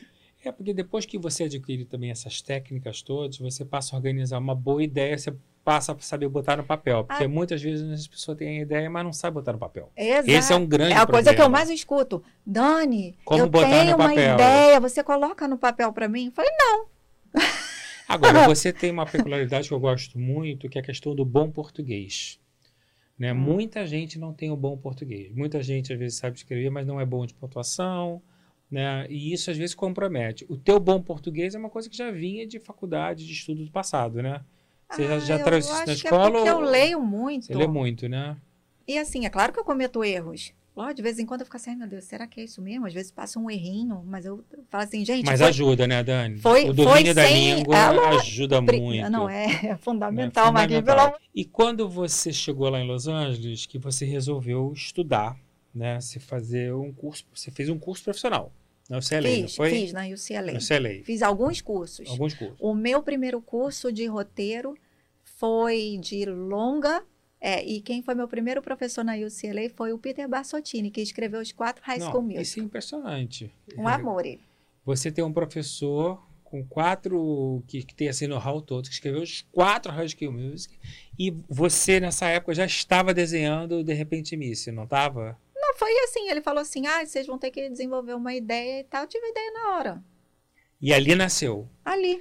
Para quem não sabe, De Repente Miss é o filme Hum. que nós vamos lançar É. é, no mês de setembro desse Setembro, se eu não me ano, engano. É, de protagonizado pela nossa amada amiga Fabiana Carla, e foi um filme onde a Dani Valente escreveu para a Fabiana. Nós filmamos no meio de uma pandemia, num resort, acho que foi em Fortaleza, se não me engano, nem me lembro a cidade, no Nordeste. Foi, no foi em de Fortaleza. Não foi uma operação fácil, filmar Não, na pandemia Foi no Beach Park. no Beach Park. É um filme que está lindo e, a gente fica muito honrado de ter a Fabiana Carla estrelando um filme teu, né? E é um filme que você escreveu sozinha, né? Foi. Esse não teve ninguém com, Não. com você. Você tem uma característica que eu acho muito interessante, porque eu vou falar da tua parceria com a Mina, mas não é todo mundo que trabalha tão sozinho assim. Você é aquela que, que eu acho que se escreve muito sozinha mesmo, você é muito autossuficiente. Tanto que na série da Amazon, Desjuntados, que foi a primeira série que vocês fizeram lá, era você e a Mina. Vocês não tiveram equipe Só de colaboradores, né? É. Você sabe que isso é uma característica muito rara. Normalmente as pessoas É? até, é, até para escrever filme, as pessoas têm no mínimo um, dois colaboradores, de uma maneira geral. Né? E você acha que isso é uma coisa legal que você gosta de com você mesmo?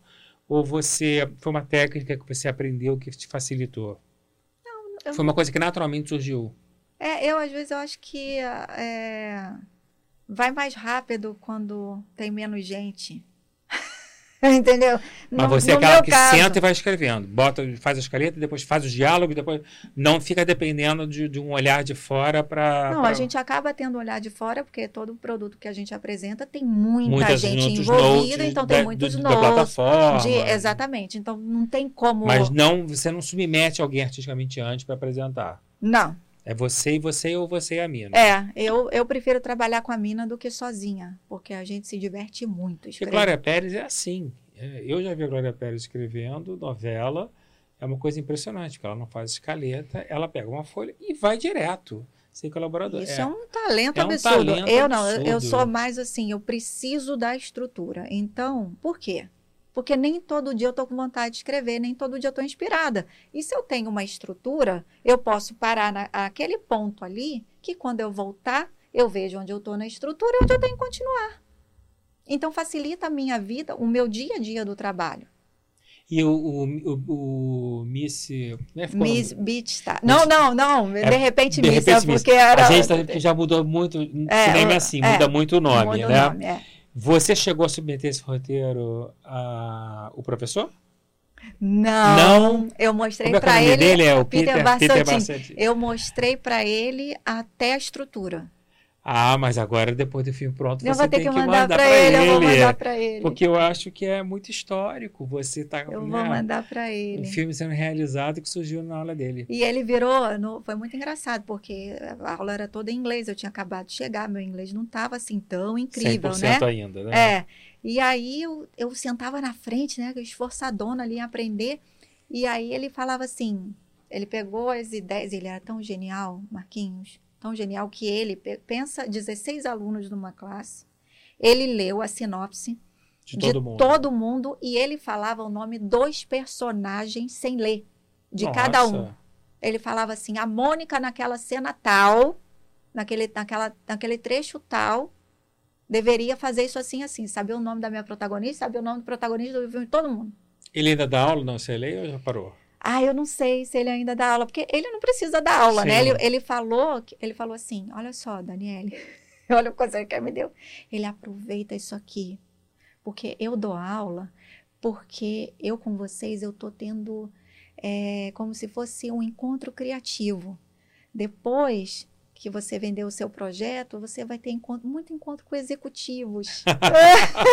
Sabia ele muito bem o que acontecer. você vai encontrar muito com executivos. Mal sabe as com pessoas. advogados, com, pessoas, com adultos. É, O quanto é desgastante que a gente passa para desenvolver o projeto. é, então aqui não, aqui é todo mundo falando de criatividade, então aproveita. Aqui é só o prazer. É, e ele falava assim, quando ele leu, ele estava lendo, não sabia que era o meu, ele falou assim, Xi, tem gente que é comediante aqui.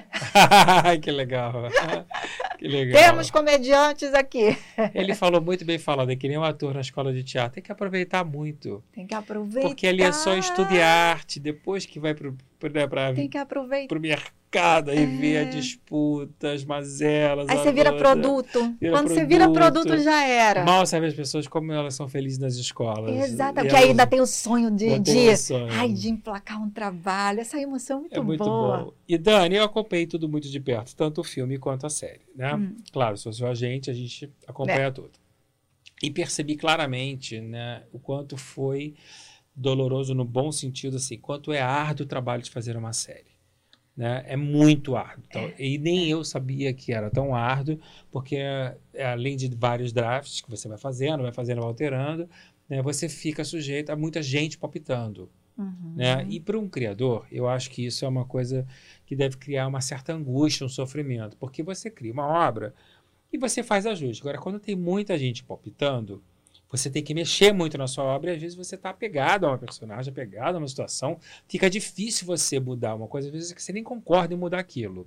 É. Você, honestamente, também falando, porque eu acho importante a gente falar sinceramente o, o sentimento que vai dar. Você achou muito difícil fazer a tua primeira série ou você achou que fez parte do processo normal e para você foi um desapego na boa? Ter que mudar alguma coisa que você concordasse ou não? Eu achei dificílimo. Achou? Achei uma das coisas mais difíceis que, que, que eu fiz na vida. Porque não é, não é apego, não, Marquinhos. Assim, eu nem, nem sou apego, eu sou do eu time não que eu não, eu não sou apegada, não, mesmo. tá? Não acho mesmo. Mas assim, quando as equipes vão mudando e vai entrando mais gente e cada um vai dando a su- sua opinião, o problema é que às vezes as opiniões se contradizem. Não contra a sua Sim. opinião, é contra cada um fala uma coisa totalmente diferente. Aí perde a coerência. Aí perde a coerência. Eu falo, gente, não faz sentido. Aí tem que explicar. Não, não, o personagem não pode fazer isso porque no episódio tal ele fez isso. Se ele mudar aqui, não faz sentido ele mudar aqui. Eu vou ter que tirar. Eu sempre, como eu sou a, a da estrutura, eu falo assim. Não você a tira a, Nina laranja tem da essa base. divisão? Tem. Você é a estrutura e ela é o diálogo, é isso? É, eu, a gente faz tudo, tá? Mas eu sou mais apegada à estrutura. Entendi. E ela mais apegada ao diálogo. Ela adora fazer diálogo. E a ideia quando surge, surge das duas ou surge individualmente? Não, é, é, é, assim. é- não, a gente vai jogando as nossas ideias. Vocês criam juntos. Juntas, né? é. Juntas Então, de assim, ela tem várias ideias. Ela, Dani, aconteceu isso assim, assim, isso dá. Vê, vê se isso rola uma série ou um filme. Ela fala, ah, isso é filme. Ou então eu Entendi. falo assim, você não sabe, eu tenho essa ideia. Ah, é bacana. Então tem coisa que é a ideia dela, tem coisa que é ideia minha, mas a gente desenvolve juntos. A gente, digamos que a gente tem ideias de premissas, Entendi. tá? Mas o desenvolvimento é nosso. Então, é. E quando você viu a série no ar, depois de passar todo aquele processo, que você também foi showrunner, você acompanhou as gravações, participou da finalização, e aí quando você vê a obra no ar, você a obra... Não é 100% o que a gente Não é? escreveu. Não é. Não Nunca é. E como é que bate isso em você? Às vezes é legal, porque eu sou a favor de é, cada um coloca o seu talento, né? O diretor coloca o dele, né? O, o figurinista e tal. E às vezes eu, é, é, trazem ideias que são melhores e que fazem Que vão só somar muito, que só somam. E eu adoro, eu adoro. Eu adoro trabalhar com gente que tem muitas ideias, sabe? Agora tem outras ideias que eu não concordo, que eu acho que atrapalha o roteiro. Então, Aí é mais tiveram- sofrido mesmo. é aceitar. sofrido. Então, assim, é, quando atrapalha a narrativa, isso me incomoda. Quando tira uma cena que se fizesse naquele tempo, daquele jeito, ficaria engraçado e perde a graça porque não foi feito da maneira que a gente escreveu, isso me irrita. Então, assim, eu assistindo a série, eu fiquei, digamos que no geral, fiquei feliz. Ficou Sim. uma série elegante. Né? Muito É, bem feita. é, a gente viu os momentos de comédia, os momentos de drama, tá? Mas eu sabendo exatamente de tudo o que aconteceu e de como foi escrito, de como foi ao ar, eu vi alguns momentos que, nossa, ficou melhor do que eu escrevi. Que legal. Eu Falei, nossa, não ficou tão bom. O roteiro nesse, nesse aqui ficou melhor. Modéstia à parte. Claro. Entendeu? claro. Então, E hoje você pensa em escrever uma novela, por exemplo, ou não? novela é longo, né, gente? Muito longo, né? Mas ao mesmo tempo é mais rápido, porque você não pode ter tanta notes que tem que entrar no ar. É verdade. Não, a interferência é menor. A interferência tem que ser. Depende, né? Se gravarem tudo antes, Se gra- se for, é, é, exatamente. Eu gosto de escrever filme, né? Porque é mais rápido. Uma das coisas que me deixou muito feliz e que casou de trazer você logo no começo do podcast, porque quando eu for para o Brasil, eu falei, é a hora. Né? Porque eu comecei o podcast com, com as grandes damas, Natália e Rosa Maria, vou continuar na sequência com a Ana Lúcia e Ana Rosa. Que legal. Mas eu adorei ter você logo de cara, né? Porque não só para aproveitar para divulgar o livro, mas por um exemplo que eu gosto muito de dar, que é o Artista 360. Né? Eu acho que você nasceu para uma coisa, você foi evoluindo, você acabou levando sua carreira para outros caminhos, né? E é muito bom o artista poder perceber que ele não precisa seguir num único modelo que deu certo pro resto da vida, que o artista tem que se adaptando às oportunidades que a vida vai surgindo. Então hoje eu tenho várias atrizes que viraram atores, é, diretoras, roteiristas, e nenhuma abandonou a carreira, outras viraram só autoras, e, e, a vida vai se desenhando. Então, eu acho importante ter esse sentimento de possibilidade de conhecimento, estudo e formação para abrir o leque. A minha pergunta para você é o seguinte: você teve, sofreu com o desapego da atriz para virar roteirista? Não. Não falo nem para nutricionista não, para roteirista, porque a roteirista está dentro do sistema de é. arte. Esse desapego passou completamente? Você se, você se sente completamente realizada trabalhando por trás das câmeras? Sim. Sim. Sim. E aquela saudade de estar na frente é uma questão momentânea mais artística do teatro. Não, você é. não se sente necessariamente não. de estar na frente. Não. Né? Você se sente realizada 100% por trás. Sim.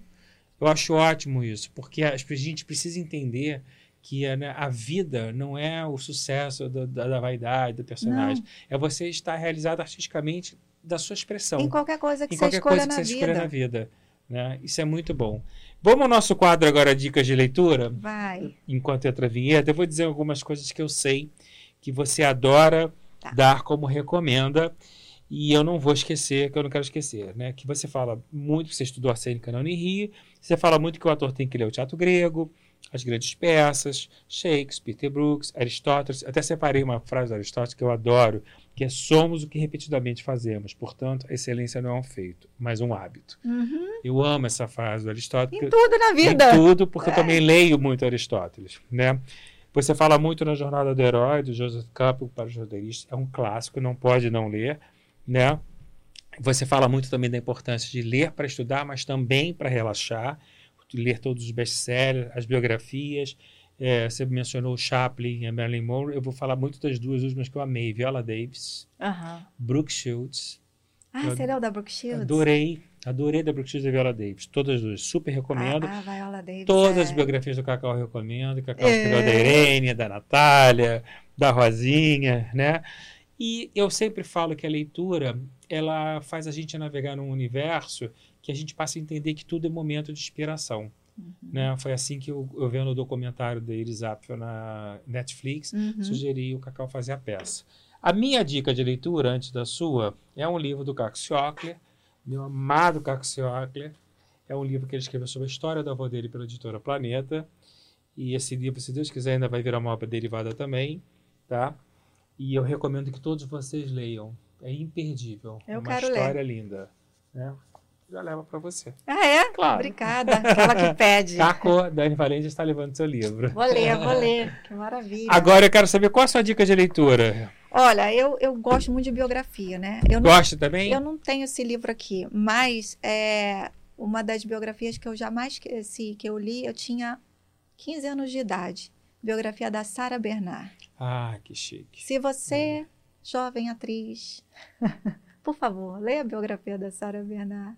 Porque pensa que naquela época, que não tinha nem fotografia direito, Nossa. não tinha nada, a mulher conseguiu ser conhecida no mundo inteiro. Muito moderna para a época. Tônia Carreira teatro. fez ela lindamente no teatro. Teatro, fazia lindamente. teatro. Ela fez uma Sara inesquecível. Ficou famosa no mundo inteiro fazendo teatro numa época que, antes da do mass media, antes do, da, da, dessa mídia louca. Excelente, excelente dica. E já vou pegar uma coisa que você falou. Adorei essa dica. É, essa coisa da mídia ao extremo.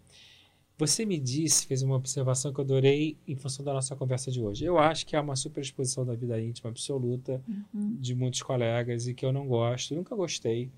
Desde quando a gente começou a carreira, eu lembro quando a revista Caras queria fazer a caras do artista, Eu nunca gostei que os artistas mostrassem a sua casa, o que Uhum. comia. É, eu acho que não. ator tem que mostrar trabalho, né? E, a- e as redes sociais mudaram completamente o conceito, o que eu acho que é para pior.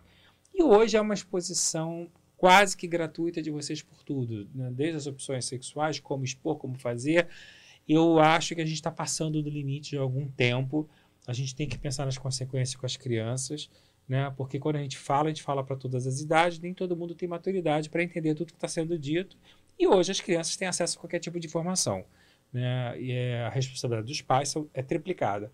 Você me disse que lá fora o- as pessoas que estão na mídia elas se expõem menos na vida íntima, é isso? Olha, eu, eu não vejo tanto quanto aqui, não. Eu não, não sei muito da vida sexual dos atores de lá fora, não.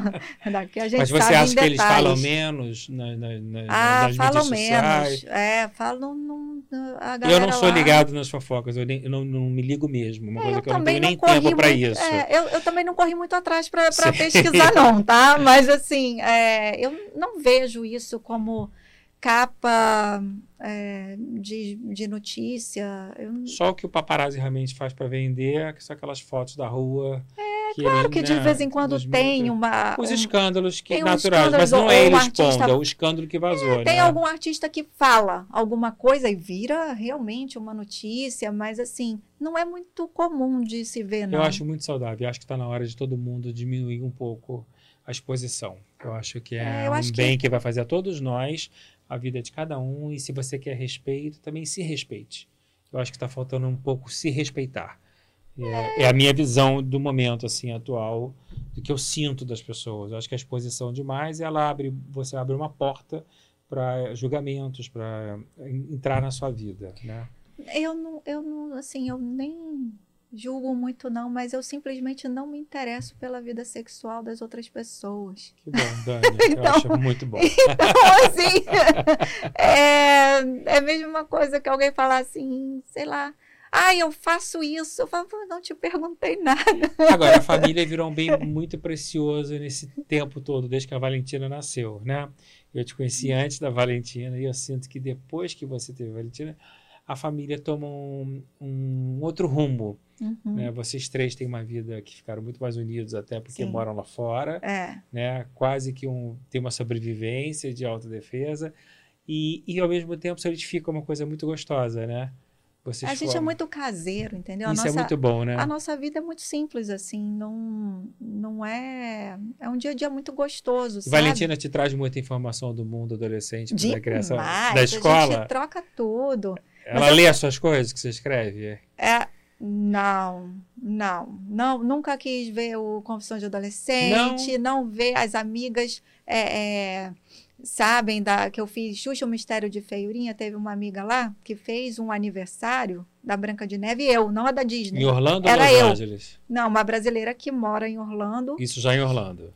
em Orlando já, e que ela falou assim, tia, eu fiz o aniversário, você era o meu tema de aniversário. Eu falei, jura? Que legal. E ela falou assim: Eu até te convidei pelo Instagram e você não viu. Ah, você não Ah, conhecia ela na época. Eu não conhecia. Aí eu tava levando a Valentina no aniversário dela. Eu falei assim: Viu? Demorou, mas eu cheguei pro seu aniversário. Então, assim, as amigas sabem mais da, da, minha, do- da minha carreira do que ela. Ela não. É tipo, ah, só mãe dela, não tem que ficar, sabe? Muito legal. A sogra de Dani Valente é Marília Gabriela. E vocês são muito amigos e a gente ama a Gabi.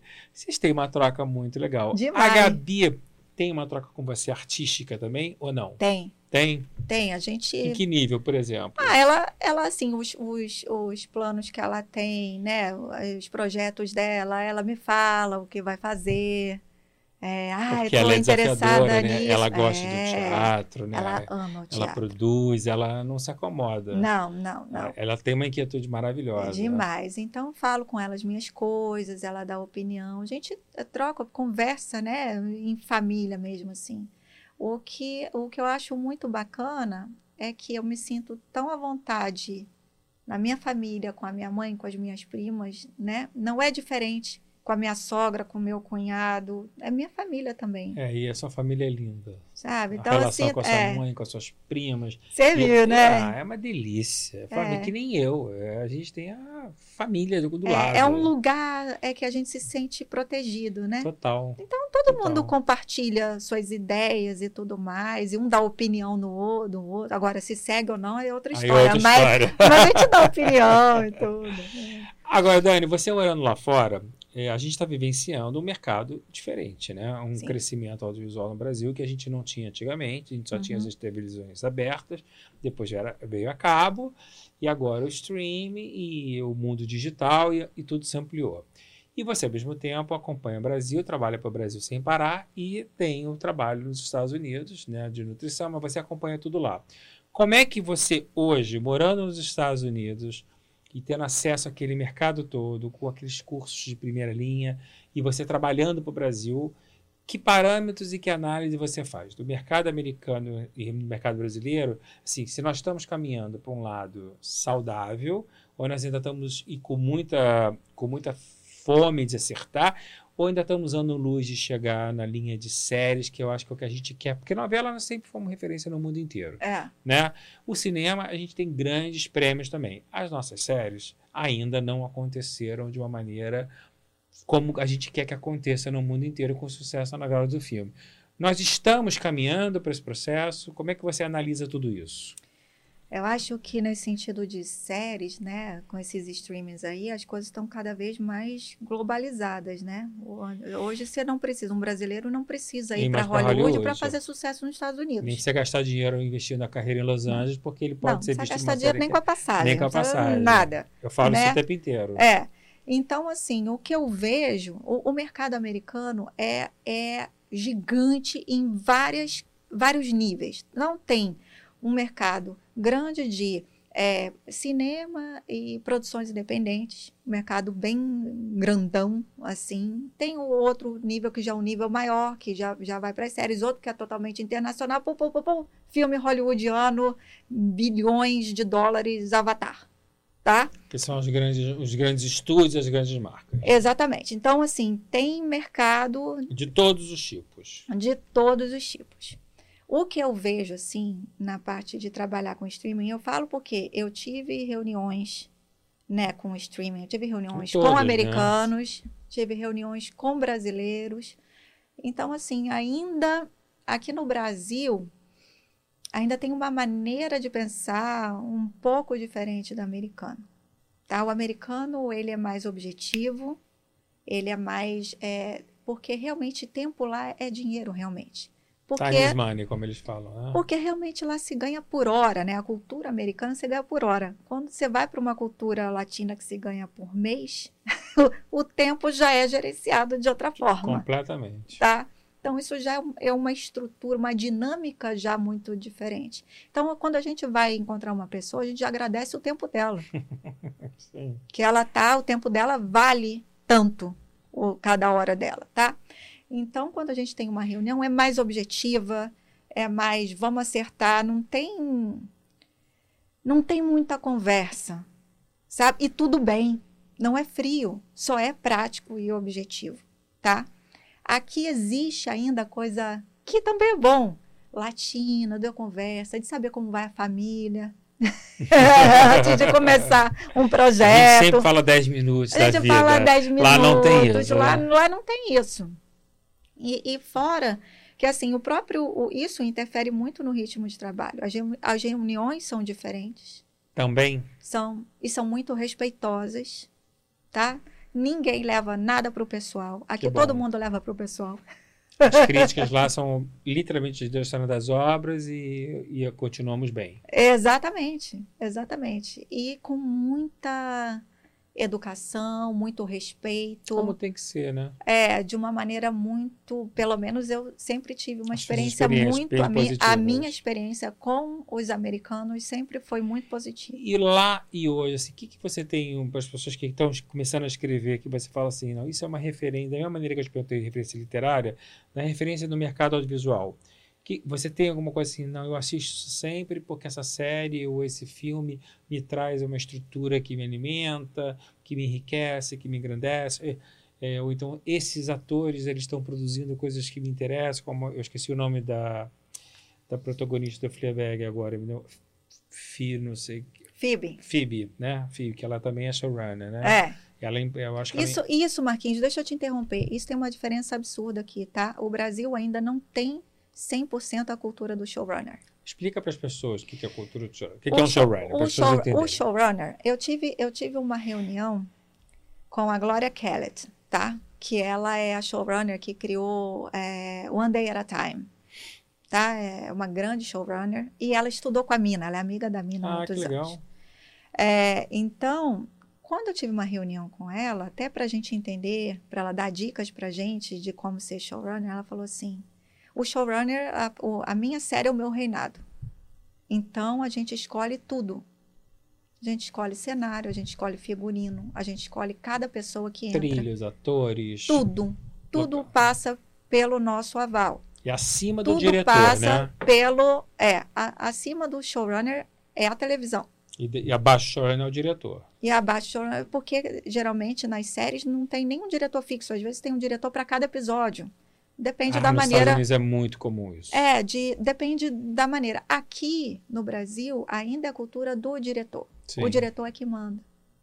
Então, não tem como. é, é, então, às vezes, isso acaba causando conflitos entre direção e roteiristas, porque cada um quer impor o seu ponto de vista na série. E aí, quem tem razão? E aí a televisão aqui decide quem é que vai dar a Mas palavra lá a final. palavra final é o showrunner. Lá não tem discussão. Não tem discussão, né? É o showrunner ponto. É o showrunner. Então, a cultura do show. Então, por quê? Porque o- a, a série tem que sair como o roteirista criou, né? Então, quando outras pessoas começam a tomar a frente, provavelmente vai sair com o ponto de vista da outra pessoa. Sim. Então, isso pode, às vezes, acontecem parcerias maravilhosas, mas nem sempre isso acontece. E tem alguma obra lá, sim, de referência, tanto lá quanto aqui, que Hum. você costuma revisitar e ver para você utilizar na tua escrita? Ou você vai vendo conforme o tempo toma, dá tempo? Não, é porque tem muito conteúdo. Então tem uns conteúdos que eu sou assim, ah, fascinada, que eu Tipo? falo, é, é, Your Honor. Your Honor é, é uma, é uma série, Não conheço. Ai, é maravilhosa, é da, do Showtime, tá? Outro canal de streaming. E ah, que, então não tá no Brasil, então. é, talvez não, não Acho tenha aqui. não. Mas assim, o roteiro é, é de uma maneira que, você, que eu fico assim. "Ah, eu só queria participar um dia dessa sala de roteiro só para escutar esses caras falando, porque é muito genial, sabe? Ali você vê que o roteiro tem uma força absurda, tá? É, Por isso que o roteirista lá fora tem tanta força. tem tem muito. Porque tem muita eles são força. muito poderosos, não só porque eles, são, que eles são criativos mesmo, eles fazem a coisa acontecer. Os roteiros são consistentes, as histórias são muito sólidas, são muito boas. O mundo se identifica com as histórias, É, né? E eles têm um sindicato altamente potente é bem forte. para defendê-los, porque eles são muito realmente profissionais. Bem forte. Aqui no Brasil, isso ainda precisa, é, precisa melhorar desenvolver, muito. desenvolver muito. mais. Agora, pode acontecer, de- e acontece, diretores que têm uma parceria maravilhosa com os roteiristas, com os autores, com os criadores da série, enfim, que aí, quando isso acontece, ó, é o céu. Você já pensou na sua vida em dirigir alguma vez ou não? Não. Não, não tem essa paciência. A Mina, eu já falei pra Mina ser diretora. Ela quer? Eu já falei porque ela é boa nisso, eu não tenho paciência. Eu, Jura? eu gosto de dirigir ator, mas de cuidar de todo o resto, de estar envolvido com produção, com Mas você tudo. pode dirigir o ator e a mina dirigir. Exatamente. o- Então, o- cuida da parte chata. parte chata. Cuida da parte chata, eu cuido dos atores. Eu adoro, eu adoraria dirigir uma peça, porque eu gosto de dirigir atores. Que eu E gosto de fazer os atores brilharem. Muita diferença na, na maneira de atuar no cinema, televisão e teatro? Ou você acha que Não, tudo é tem- adaptável? não tem diferença. Você sente? Você Sinto tem algum prazer específico? É o teatro? Pelo que eu senti que Pra você gosta mais? atuação, Atuar? É, eu, é. como atriz, como atriz. ah, eu, ah, não, como atriz eu gosto de atuar em tudo. Eu gosto de atuar, né? Eu gosto de televisão também. É, eu sei que você gosta, porque você, você É, eu gosto de TV é também. campeã. eu me sinto à vontade na Muito. televisão. Eu lembro quando você fez um dos últimos o trabalho da Globo, que era ao vivo, dos im- do improviso, Aquilo me lembra? No domingo. aquilo me Eu enlouqueceu. sei, fui um dia te ver na plateia. Você tava na plateia. Tava na plateia. Eu não lembro o nome do programa, tinha Fabiana. Tomara que caia. Tomara que caia. Mas era uma loucura. Vocês entravam domingo à noite, Ao, vivo. no improviso. Eu, se fosse ator, estaria, estaria desesperado. Eu tava. pra- Tá, Por fora eu tava plena, não tava? pleníssima. Eu não saberia, porque assim, é- era muito improviso. Né? E eu não, Era, não tem Martins, nada era pior pior pra um que o improviso. Era pior que o improviso. Primeiro que é, é, improviso é uma técnica à parte, né? Então, E assim, não é todo mundo que sabe não é fazer. todo mundo. Então, assim, a gente tinha a parte que era decorada, aí tocava aquele alarme dos E infernos, aí era o improviso. aí a gente tinha que improvisar. E eu tava com ponto. Do meu time, quem tinha o ponto no ouvido, na orelha era eu. Só do um outro time. time, é, do outro time era, era o Johnson. Então, enquanto eu estava falando o texto, o diretor estava falando, aqui. assim: Olha, a vida daqui a pouco vai entrar o comercial, não sei o que, não sei o que lá. Bem, improvisa, não sei o que, avisa falando de tal que tem que não sei o que. É muito Eu- difícil. Eu falei assim, gente, meu cérebro não dá conta disso. Mas enfim, Agora, é um ótimo exercício. pelo amor de Deus. É um ótimo exercício. Nossa senhora, nossa é uma coisa que eu Senhora. acho que está uma experiência. Você já levou algum personagem para casa alguma vez? Ah, nenhum. Você... Sai do estúdio, ficou. Ficou. Eu já, assim, em cenas que eu tive que chorar muito, deu levar um tempo para a minha respiração voltar ao normal. Mas isso ali, dentro do estúdio, nada que tenha. Ai, Você tem algum sonho que você não tenha feito, que você fale, ah, eu quero muito fazer isso, ou você é muito à disposição do tempo, que pintar você vai fazendo? não, eu não tenho nenhum assim. Ai, eu gostaria muito de fazer esse personagem específico. Não. Nem criar. Agora, Eu gostaria- criação também é uma coisa que vem do nada, né, para você. De as ideias que vêm É. para a história, Ou você, o porque- tempo inteiro. Aqui eu já estou pensando em mas história. não por encomenda, são coisas que vêm na sua cabeça, né? Coisas que vêm na minha cabeça. Porque tem ator, tem um roteirista que trabalha muito por encomenda. E tem uns que trabalham por criações próprias de. Você é essa. É, Você, Eu até tenho- a nossa trajetória até agora, de- você criou tudo. É. Você, as ideias partiram de você e o mercado absorveu. é, eu gosto de histórias originais. Que eu acho que é muito mais rico, inclusive. Ah, Eu tenho mais facilidade. Sim. Por exemplo, adaptação. Acho difícil.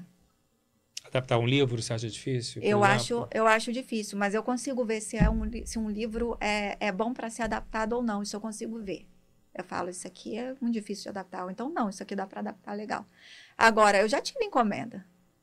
Né? Eu já tive encomenda da. Mas da você prefere encomendar ou não? Ah, eu não, eu prefiro eu Original, criar. né? É, eu prefiro criar. Eu posso adaptar, por exemplo. Ah, tem um filme para atriz fulana de tal. Ah, eu já tenho uma ideia que eu posso adaptar para essa pessoa. Sim. Mas assim, ai, vem criar, escrever para ela, hum, não, já não é muito a minha. Muito legal. Dani, eu tenho um quadro aqui que a gente faz que são os 15 mandamentos, Hum. porque esses 15 mandamentos fazem muito sucesso no meu livro.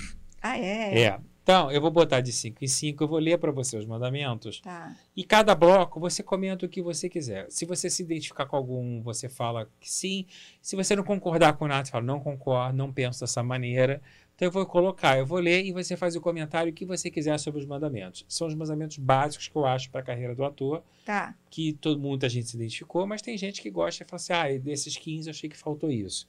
Você vai comentando o que você achar melhor, tá? Tá bom. Então vamos lá no primeiro bloco, eu vou ler para você. O primeiro é: amarás a arte sobre todas as coisas, não tomarás o nome das estrelas em vão, Hum. santificarás teu espetáculo, teu público, honrarás teu texto e sua fala e não matarás o talento. Você quer que eu, que eu explique, é, que eu concorde ou discorde de cada um não, que eu você me pode olhar, mais? você se identifica com algum, Honrarás teu texto e sua fala. porque você é roteirista. Não, eu sempre fiz. Jura? Sempre fiz. Assim, às vezes que eu não fiz é porque eu, eu me sentia muito mal. Assim, de mexer. Eu sempre procurei falar o texto. Mas é uma coisa que eu sinto muito nos roteiristas.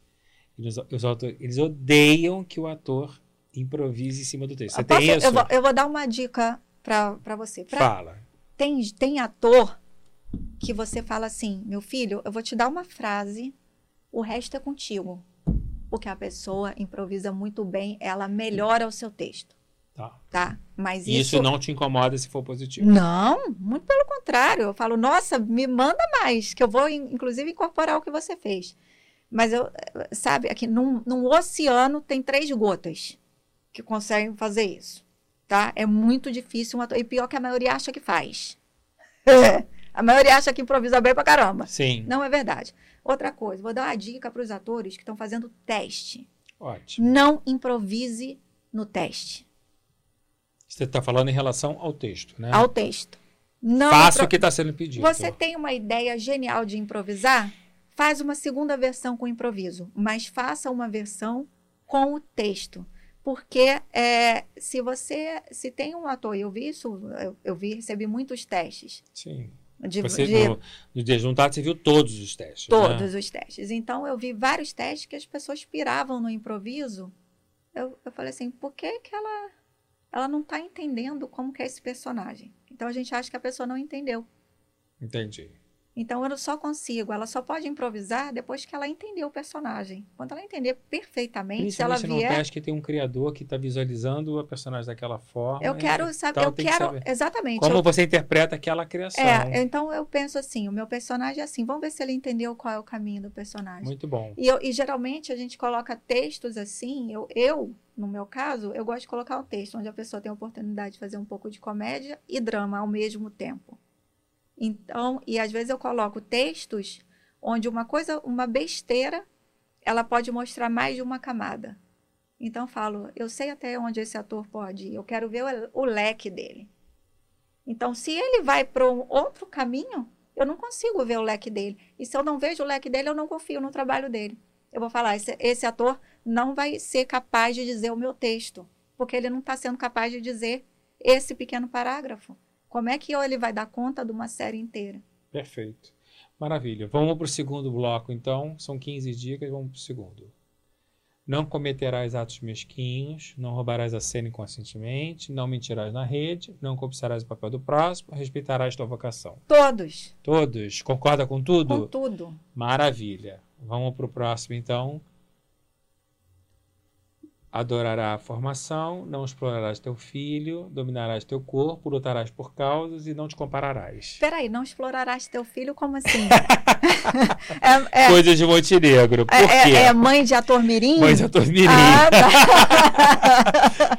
Eu empresariei uma época crianças, né? Aham. E fui descobrindo com o tempo que você empresaria o pai e a mãe. Você não empresaria a criança. É. Você faz o que o pai e a mãe querem, pensam ou, ou, ou buscam para o seu filho. Né? E acho, de verdade, depois dessas experiências todas, que criança, com raras exceções, ela tem que estudar e brincar. É. Porque o período de mutação muda a voz, muda o corpo, mu- muda a pele, muda a cabeça. Né? Então, eu acho que você só tem que incentivar o seu filho para a carreira artística se ele realmente tiver muito talento e tiver vocação. É. E Aquela um criança dese- que fica o dia inteiro que você fala, que você Deus, fala, não, não, tem, tem como. Maísa, é uma gênia. É. Com quatro anos apresentava um programa ao vivo no SBT. É. Gênia. É, Não é. tem que questionar. É. Né? Larissa Manoela, gênio, um carisma, inteligente. São as raras exceções. Às vezes a criança não tem talento, ela não Nem tem, nem quer, e o pai e a mãe empurram, é um É. desejo do pai e da mãe. Então é uma coisa que eu falo, não explore teu filho. Deixa o seu filho descobrir que esse é o caminho dele. É nesse sentido. É, você sabe que a Valentina vai três vezes eu andando com a Valentina em Los Angeles.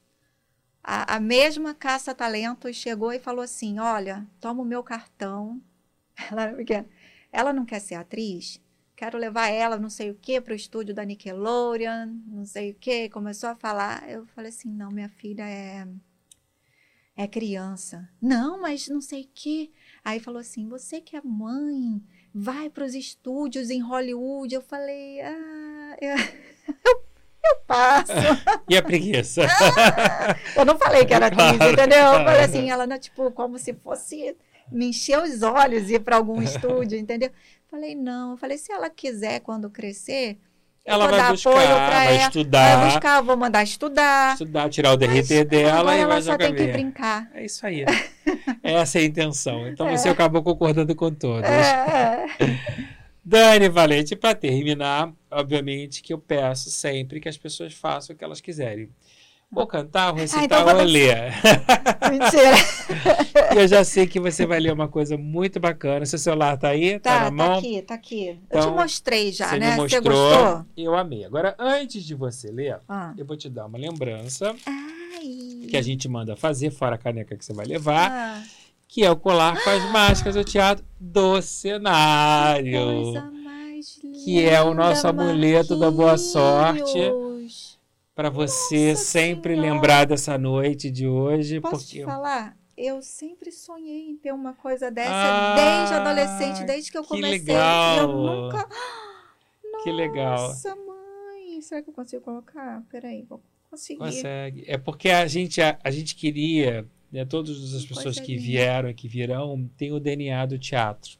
São apaixonadas pelo teatro, sabem que é a arte mãe, sabem da importância do teatro na construção de uma carreira, não só na formação, como também no legado. É a base. É a base, a discussão da sociedade, a reflexão dos atos do dia a dia.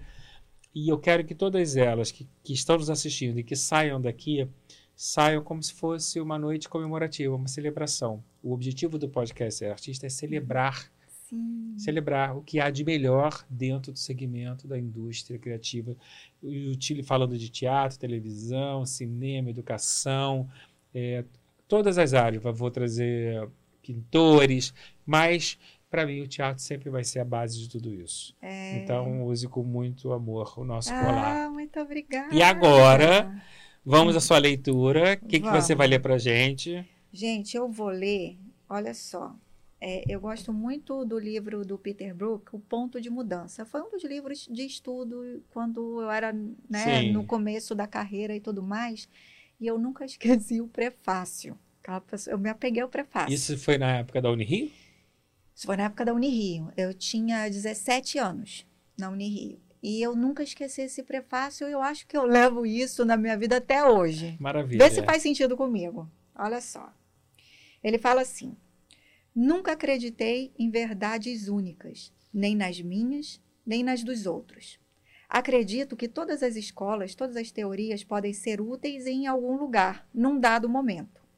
Mas descobri que é impossível viver sem uma apaixonada e absoluta identificação com um ponto de vista. No entanto, à medida que o tempo passa e nós mudamos e o mundo se modifica, os alvos variam e o ponto de vista se desloca. Num retrospecto de muitos anos de ensaios publicados e ideias proferidas em vários lugares, em tantas ocasiões diferentes, uma coisa me impressiona por sua consistência. Para que um ponto de vista seja útil, temos que assumi-lo totalmente e defendê-lo até a morte. Mas, ao mesmo tempo, uma voz interior nos sussurra: não leve muito a sério. Mantenha-o firmemente. Abandone-o sem constrangimento. Meu Deus, perfeito. perfeito. Essa sou eu. Mas... e você fez isso na sua vida, não? Eu passo direto. Tá mais direto. E é mutação, mutação. É. Você. é, agora é a pergunta final de verdade. Gostaria de me dizer alguma coisa que você nunca tenha dito, de boa ou de ruim? Para você? É. Acho que não, Marquinhos. Eu te falo tudo, sem filtro. Não falo. Fala. Mas de repente você tem alguma coisa que você queira dizer, ou da vida. Não, não tenho filtro com você. E com a vida? Você tem alguma coisa que você eh, gostaria de ter dito numa entrevista ou para alguém também nunca disse? É possível, mas agora eu não tô lembrando. Vou te dar um exemplo. A Rosa Maria Mortinho falou: Eu tenho para te dizer, eu quero trabalhar até morrer. Nossa. Eu achei lindo. Achei lindo. Assim como a Cacilda morreu no palco, né? Eu tinha esse sonho de morrer no palco. Tinha. Tinha. E, e eu achei muito bonito ela aos 90 anos de idade, linda, cheia de Ela já tá energia. com 90. 90. Que maravilha. querer, porque esse é, esse é o grande presente da profissão do artista. Ele poder trabalhar até enquanto o corpo aguenta. Exa- Eu Né? trabalhei até o que meu corpo aguentou. E agora você está lutando para o teu corpo aguentar o máximo é. para você poder envelhecer trabalhando. Seria isso? Seria isso. Então é esse, que eu acho que é a mensagem do nosso dia de hoje. A pessoa mais feliz do mundo está do meu lado. Ela é uma vencedora, ela é um exemplo, né? Além de atriz e roteirista, ela hoje é uma escritora. Esse livro vai virar best-seller, não tenho a menor dúvida, não é à toa que esgotou a primeira edição tão rápido. Eu acho que é um livro de muito legado, é um livro que vai ajudar muita gente. E eu não consigo hoje mais é, empresariar sem o legado. Eu não tenho mais, aos 54 anos de idade, tempo para fazer por fazer. O entretenimento sempre, a diversão sempre, mas eu quero sempre levar alguma coisa de mensagem que é a transformação das vidas. Eu acho que nós, artistas que trabalhamos nisso, que temos o retorno do público, o carinho do público, o amor do público, né? o reconhecimento, a gente precisa devolver a esse público de alguma maneira, não só através do nosso trabalho, mas também como retribuir com informações que sejam transformadoras no dia a dia dessas pessoas.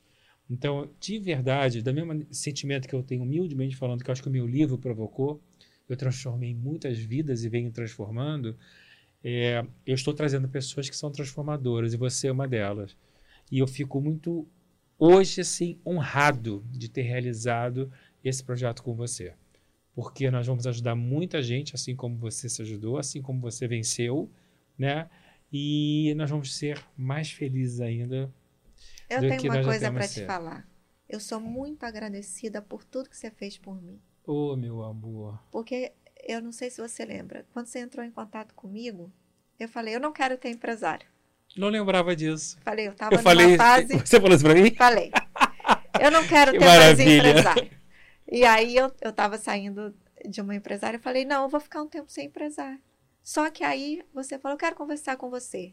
E eu me encantei por você. Eu falei, eu não tenho como desgrudar dele nunca mais. que delícia. E eu quero, e eu falei assim, eu só preciso de alguém que guie o meu barquinho. Você lembra? Eu juro que eu não me lembro disso. É muita informação. Aí, mas estou adorando saber. É, e aí eu quero te dizer que você sempre guiou o meu barquinho muito bem. Obrigado. Com muito amor.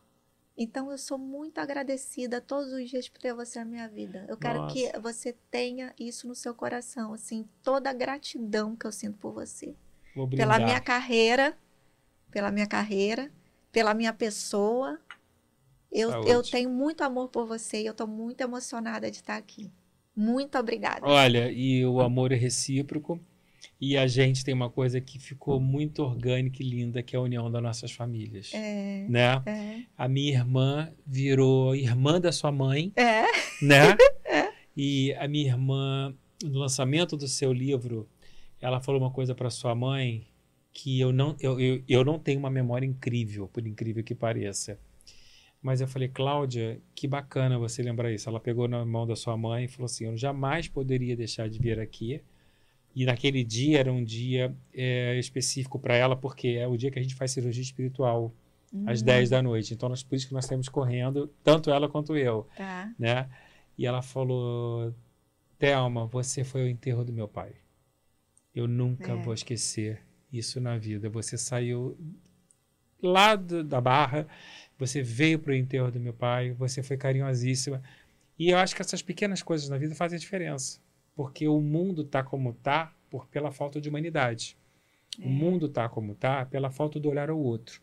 O mundo está como está pela falta das pessoas largarem as mãos, as mãos dos outros. E a gente não larga a nossa mão.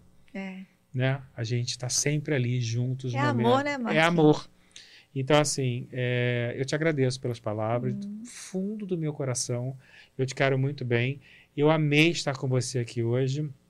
Acho que você deu uma entrevista brilhante, acho que é de muitas informações valiosas, mas acima de tudo, acho que nós selamos aqui uma história de vida forever. É, te amo, obrigado. Te amo. Boa noite, minha gente. Até a próxima semana com mais uma grande estrela do mundo do entretenimento. Quarta-feira, às 20 horas, no videocast no YouTube e em todas as plataformas digitais do nosso podcast. Fiquem com Deus. Mm-hmm.